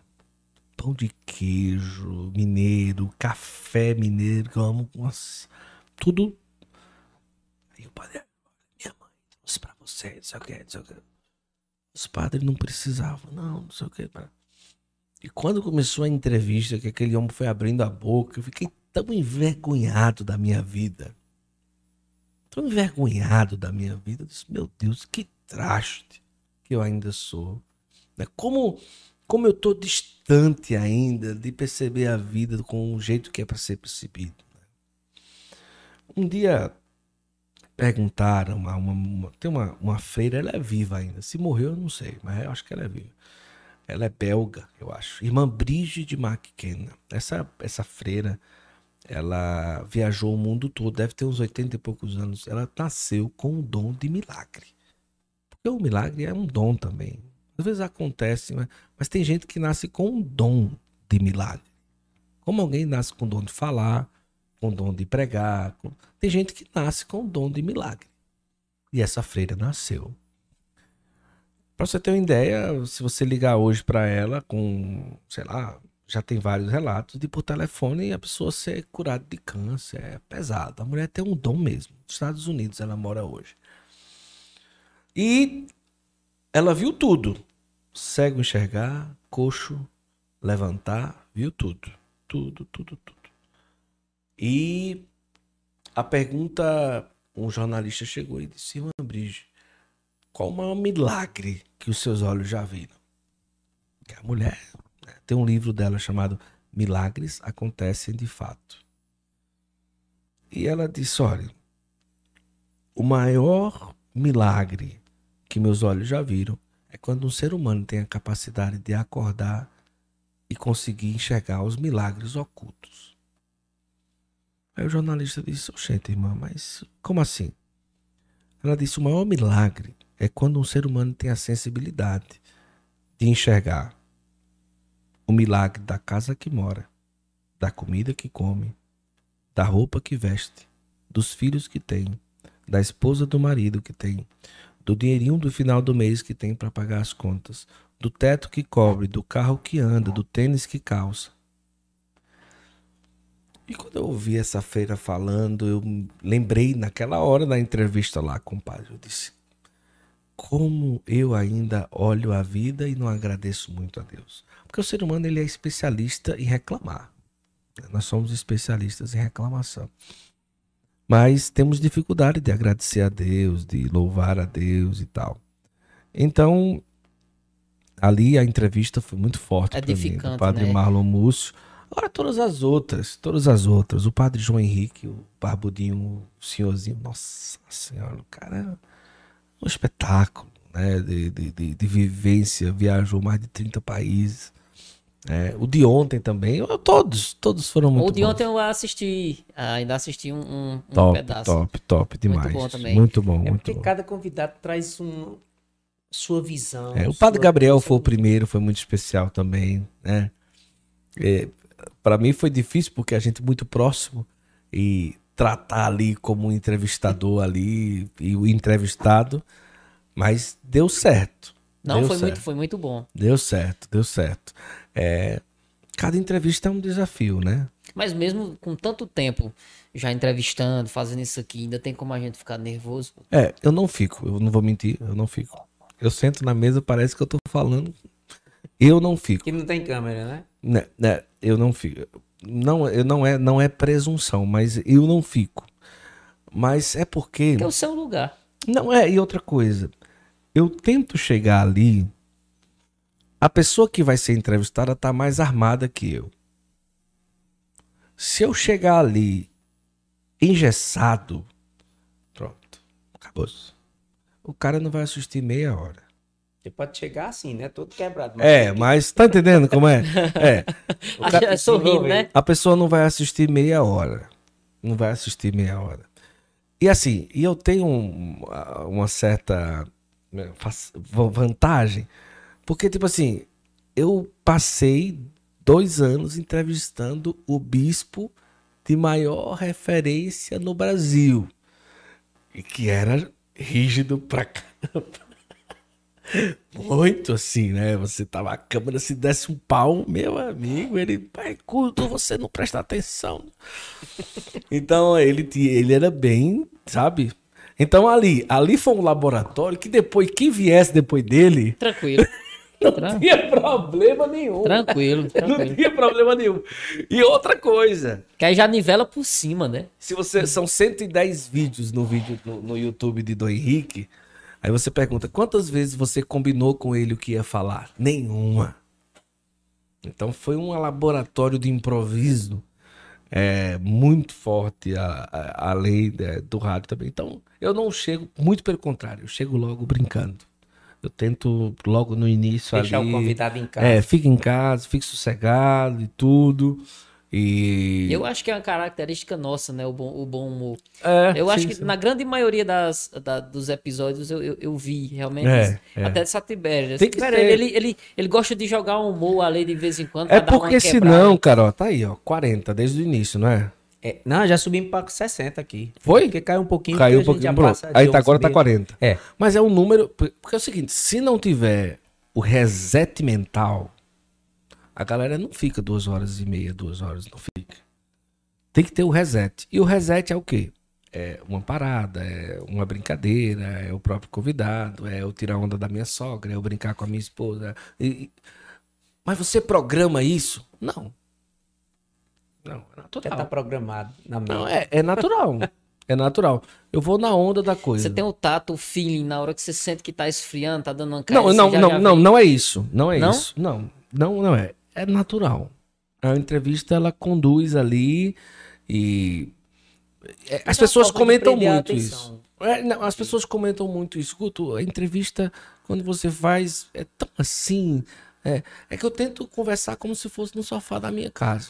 Acho que é por isso que o seu podcast tá dando. É, o sofá tanto da minha casa. E outra coisa, eu me preocupo em colocar na pauta, que é uma, eu faço sempre uma pequena pauta também, o que talvez esse feeling da, da- do meu pai de serem todos psicólogos, talvez se eu tivesse feito psicologia, mas quando eu boto na pauta, eu é como se eu tivesse uma, eu conseguisse ver o que quem está assistindo queria perguntar. Né? Isso é dali. É, tipo, meia hora antes da entrevista. Tá, tá. Porque eu espero jantar com o cara. Porque todos os convidados a gente leva pra jantar antes. Aí, tá vendo? lá. Tem que fazer a pauta, é meia hora antes. Não, não, não, não, não, fica tranquilo. Não é isso. Não, não é isso. Mas é, é porque Começa um assim. dia antes. Porque sabe o que, que é? Porque eu deixo pra fazer a pauta quando eu Aí dá pego. não, né? Porque no nosso caso é o seguinte: eu, eu deixo pra fazer a pauta quando eu pego o cara no aeroporto, quando eu levo pro hotel, quando eu almoço com ele, quando eu saio pra apresentar o Padre Cícero lá, um horto pra ele, quando eu janto com ele. Aí jogo já conversando. Tá entendendo? Então ali eu vou vendo qual é a onda dele, o que é que ele quer, o que é que ele tá é, surfando e tal, não sei o quê. Mas ali eu não falo nada. Não falo nada. Aí, aí Maurício até brinca, Guto, bicho, é um raio-x, porque quando eu chego no estúdio, aí eu vou. Peraí, isso aqui, isso aqui, isso aqui, isso aqui, isso aqui, isso aqui. Eu também já puxo dele o que eu sei que eu não posso falar. É, porque tem uns. Ah, eu não gosto de comentar sobre isso, a pessoa vai vindo. Mas a entrevista em si é, é isso aqui. É o que eu, eu, eu gosto de fazer isso daqui. E que vocês também têm. Quem gosta de podcast, naturalmente é isso. É, é normal, é tranquilo. Eu acho que por isso que flui, né? Por isso que flui. flui.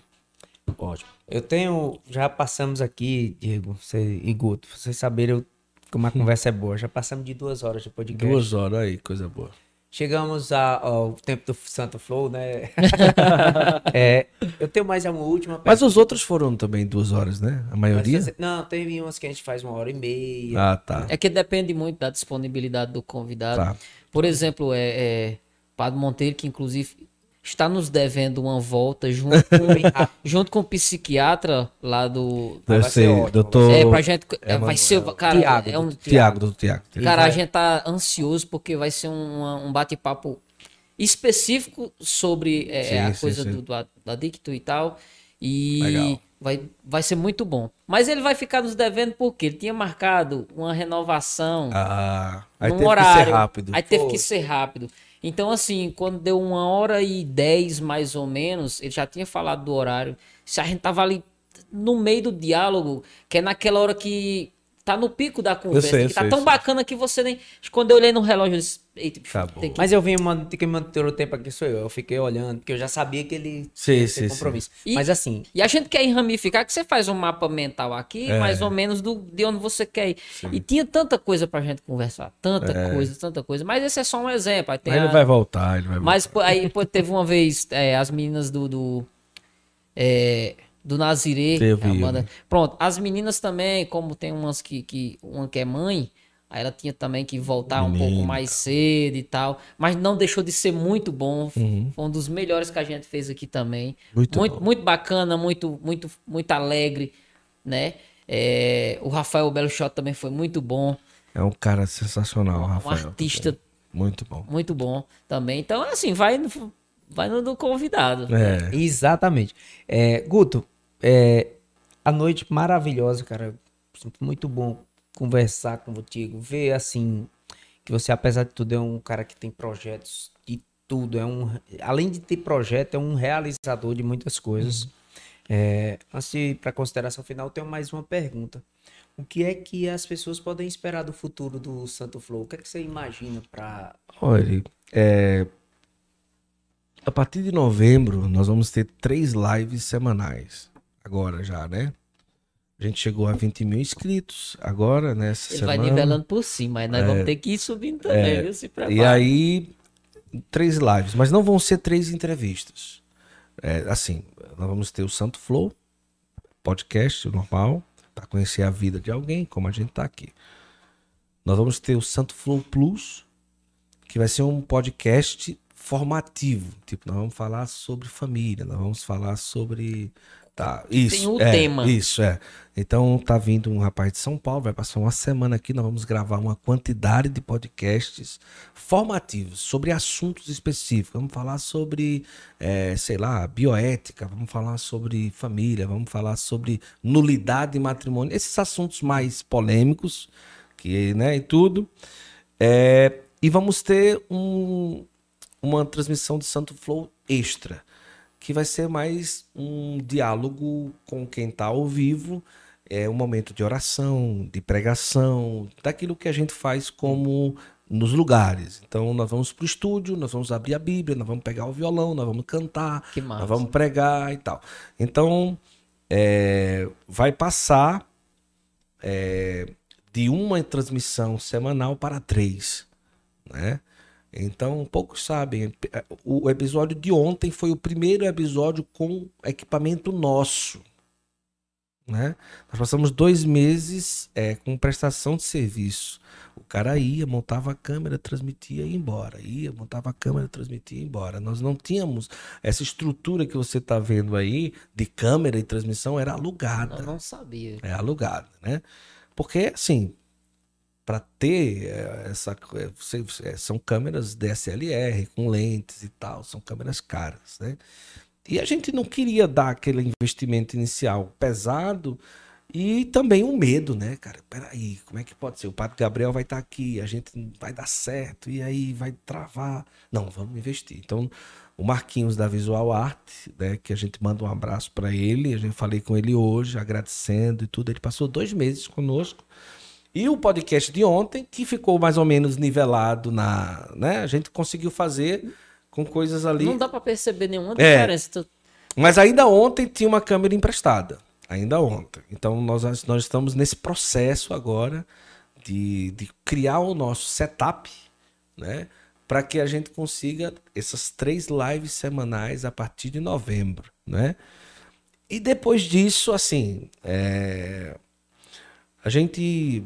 O pessoal tá pedindo muito, assim, souvenirs, né? Pra gente é, mandar pro pessoal, camiseta e tal, não sei o que. A gente vai, vai preparar isso Até também. porque você tá fortalecendo e construindo uma marca. Isso, é, é, querendo ou não, é. E a partir de uma hora. Não, essa- no primeiro essa, dia. Essa caneca não é mais uma caneca. É, Agora no primeiro dia. É, é isso. é. No primeiro dia do podcast, uma pessoa pediu pra comprar uma caneca. Isso pra mim, eu disse, caramba. No primeiro dia, tu lembra disso? Primeiro dia, quanto é? Como é que eu faço pra ter uma caneca dessa e tal? Eu disse, "Ah, rapaz, pode ser que dê certo. Então, assim, é, esse é o projeto de agora. A gente pretende muito aí na frente outras coisas e tal. Também na área de evento, de entretenimento católico. A gente pretende aí, é, de uma forma ou de outra, aproveitar o convidado que vem para fazer também um evento católico, né?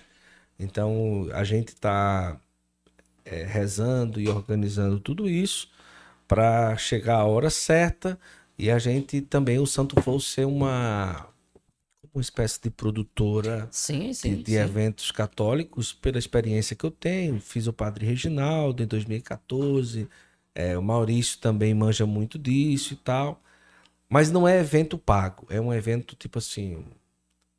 Futuramente vocês vão ver aí. É muito interessante ver essa sua visão empresarial, essa sua visão de projeção É. para a sua ideia inicial.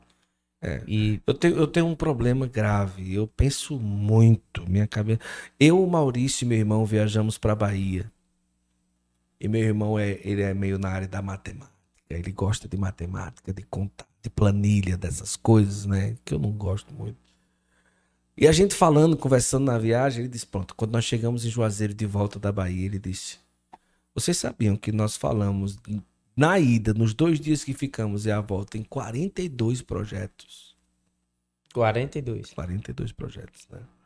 Eu, Maurício e ele, e a gente falava, cara, isso aqui, isso aqui, olha, rapaz, tu viu isso aqui, bicho, eu acho massa, para, para, para. Quando a gente chegou, 42 projetos, né? Aí, aí eu disse, caramba. Mas aí o, o primeiro a gente botou em prática, que foi o Santo Flow. e, e eu, eu não pretendo, assim, Falta 41. é, é, mas assim, são 42, mas não vai chegar a isso, não. Eu, eu tenho me policiado muito. Chega uma hora também, como a gente tava. Vocês estavam. Chega uma hora que também, assim, eu, eu sou novo, 32 anos, mas tem uma hora que o gás também não, não chega tanto como era antes. Tem que viver né? também, né? Tem a família, tem todo, toda uma vivência que a pessoa quer. Mas é, o, o que Deus vai mandando, a gente vai fazendo. Eu acredito que você Com tá- juízo. Com juízo. Eu, é, e Deus à frente sempre. Eu É. acho que você está ancorando seus projetos em algo muito concreto e muito sólido, que é a construção de uma marca. Isso, isso, A partir de uma marca forte, isso. não, pode ser uma produtora, Isso. pode isso. ser qualquer coisa. A gente começou é, fazendo as canecas justamente para Eu ia trazer uma caneca você. presentear. Para presentear. Eu ia trazer uma caneca pessoal. gente trocar as canecas. Mas não, E- a e- gente não deu tempo de pegar lá. E para a próxima semana, a gente vai encomendamos já algumas, algumas camisas. né? Legal, legal. Inclusive lá no perfil, pessoal, tá rolando um sorteio. São dois livros do, da revista Cariri das Antigas. Legal. Né? Eu a primeira lá. e a segunda versão, uma caneca do podcast Cariri e uma camisa também. A gente colocou antes, porque aí quando vai fazer o pedido, já faz no, no tamanho do ganhador, Linda a caneca. Esse Mas QR tudo Code na aqui é intenção- pra ir pro YouTube, né? Isso. direto pro YouTube. Legal. Boa. boa. Mas a gente já faz sempre na intenção de fortalecer a, a marca, né? Sim. De fortalecer, porque eu, a- eu, já, eu já atuo há 10 anos como personal trainer. Tibério veio pra cá. Pô, pra- Diga quantos anos eu junto- trabalho, não? junto com... É, diga não. Ele foi personal de Humberto Cabral. A, primeira, di- a primeira dieta de Gilberto quem fez foi tu. Foi eu. Rapaz, você vê que é, tempo, tempo carreira. Então, assim, a gente não queria colocar, tipo, um podcast de Diego e Tibério, não. Isso às vezes, até- houveram momentos que eu até tirei lá da, da bio do Instagram, porque eu queria criar um. A ideia nossa era criar um uma coisa diferente, à parte. Sim. Uma coisa que a gente ama, oportunidades para sair daqui. Meu- meus cunhados são de São Paulo.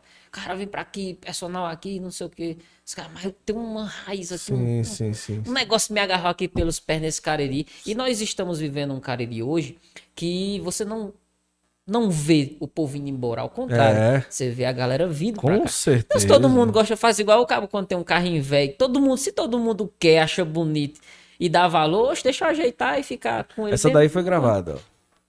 Essa daí foi gravada. Nem parece. Ah, não.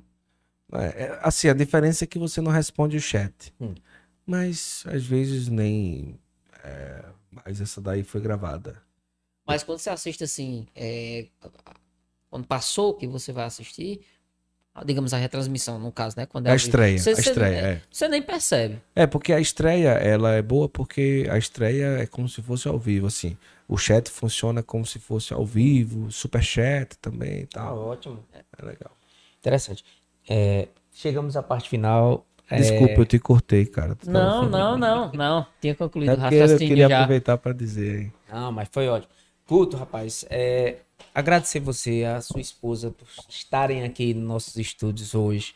É, agradecer a todo mundo que está acompanhando aqui no chat. A participação recorde. Sim. Você é um cara engajador. Você é um sonhador, sonha muito, faz muito projeto na sua mente, mas você também é Foi um bom a participação do pessoal? Demais. Demais. Demais, Demais. excelente. Foi a maior participação Excelente. que a gente teve no chat. Não, não acredito. Não. Sério, sim, né? sim, Sério. sim. Mas de Eu- visualização on- online, não. Online. Também. E Também. De visualiza... Você foi o recorde de visualizações instantâneas, Oh, né? maravilha. E também no É que a gente, total. com- como diz o pessoal, a gente começou meio nos peitos. Sim, A gente começou no Instagram e Sim. fazendo gravado. sim. Então, no Instagram, normalmente dava 80, 100, 100 Sim, e pouco. sim. Só Mas que no quando- YouTube é mais só difícil. que a transição... É mais difícil. Aí a gente perdeu quase todo mundo Se você botar transição. 50 hoje no YouTube, assim, claro, tem os caras que estão largando, sim, mas, sim, sim. mas para quem tá começando, né?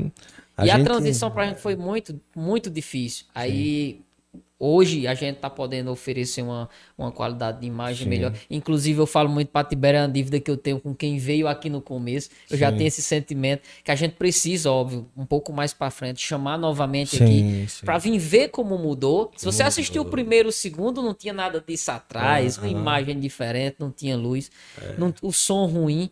Então, essa pessoa chegar aqui hoje e ver como mudou, como melhorou, é, pra gente é uma Não, satisfação aqui tá enorme. maravilhoso, muito agradável, muito bom. Muito obrigado. De verdade mesmo. Então a gente, eu fico muito feliz, primeiro, você ter aceito o convite, ter respondido a gente é, lá no direct, na hora que eu mandei a Na mensagem hora, rapidinho, você, você- hora, vou- porque assim, pelo um sim ou pelo não, eu gosto da pessoa que atende, que Sim, tem um sim. respeito de dizer. Sim, a consideração, né? Que seu sim seja sim, que seu não seja não, pra mim não tem nenhum problema. Ruim é quando você deixa a pessoa é, ignora, digamos assim. É, mas eu fico feliz demais, né, em conhecer primeiro o, o humano, né, Sim. o marido, o pai. Eu fico feliz demais e desejo muito sucesso pra você e pro Santo Flow. Show de bola. Show de bola. Que Deus continue lhe abençoando, meu amigo. E muito Amém. obrigado mais uma vez. Vocês contem comigo se precisarem, se depois quiserem marcar, tomar um café, ir lá, trocar uma ideia.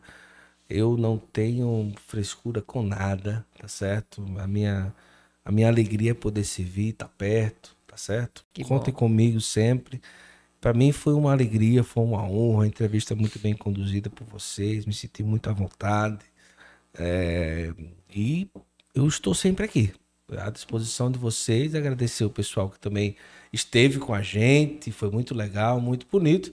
E espero um dia eu voltar aqui, pelo menos com 20 quilos a menos. Com certeza. Volta, voltará com certeza. Guto, Guto Fit. É. e aí seria um, seria um marco legal, né? Daqui a um ano a gente marcar um podcast em que eu não fique parecendo um pneu Goodyear. Um, Tá pneu, feito. um pneu Pirelli sentado numa cadeira ali. Mas Tá tudo lançado o desafio. Tá pra lançado o desafio. Aqui tá no lançado. podcast Cariri. Tá lançado. Pessoal, agradecer demais você que ficou aqui até essa hora, tá? Não esquece, se inscreve, deixa seu like, deixa seu comentário, ajuda a gente a tornar esse projeto o sucesso que o Cariri merece e até a próxima. Valeu. Tchau.